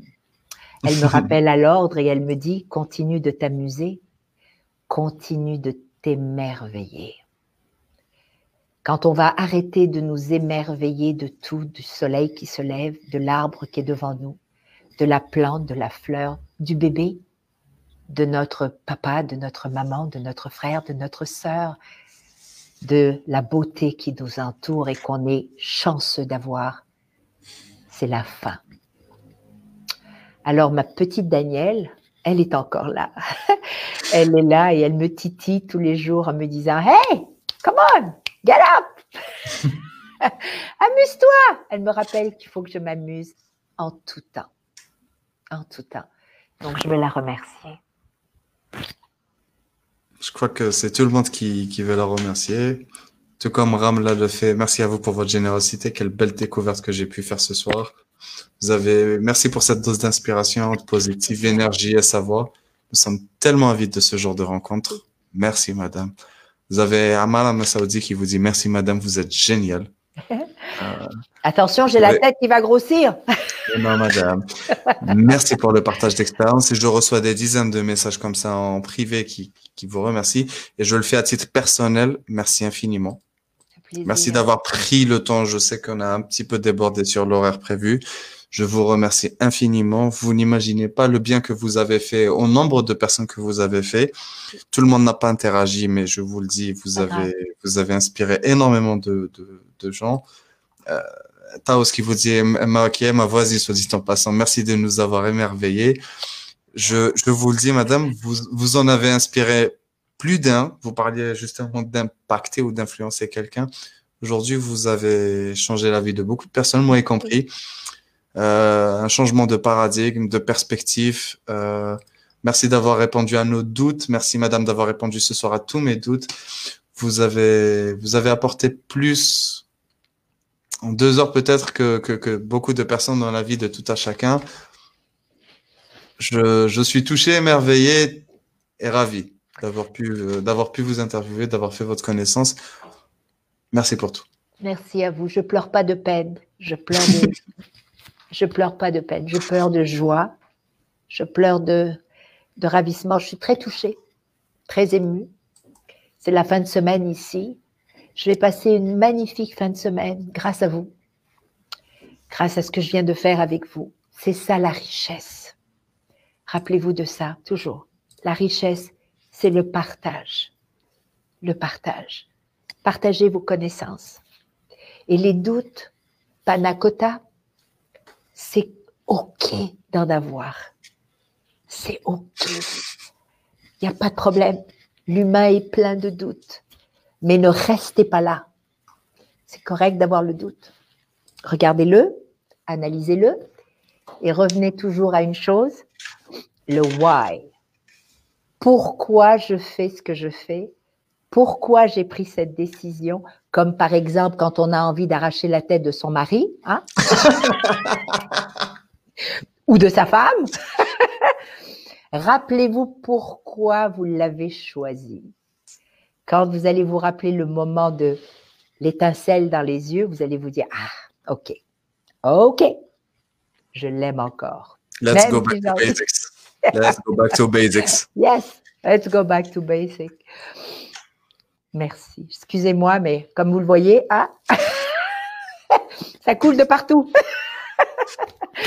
C'est l'expression d'une émotion forte, et sincère et pure. Totalement, totalement. Je vous embrasse, je vous aime.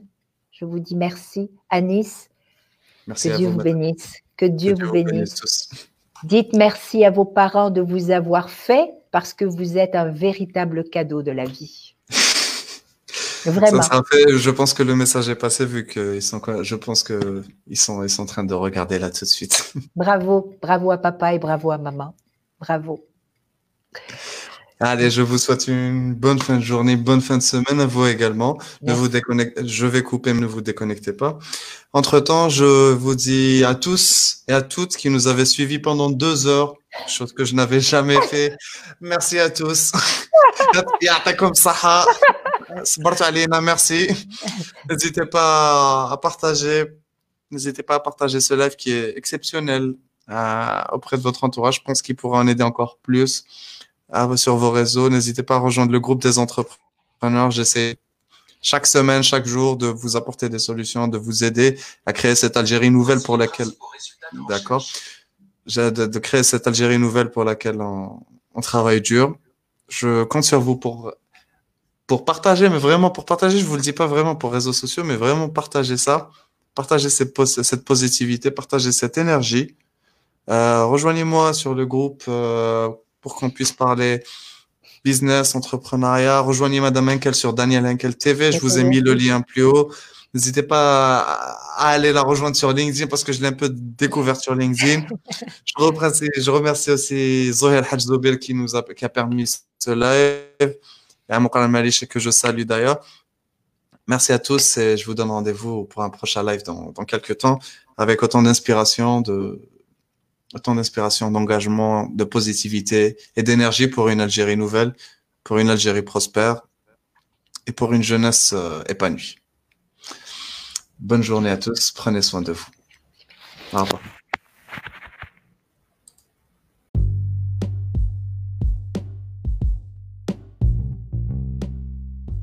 Je tiens à remercier l'Institut Goethe pour son accompagnement lors de cet épisode dans le cadre du programme ASWAT, N'hésitez pas à nous suivre sur les réseaux en tapant Khibla Podcast, à partager l'épisode autour de vous et à nous laisser 5 étoiles sur la plateforme où vous découvrez ce programme. Je vous dis au prochain numéro et au plaisir.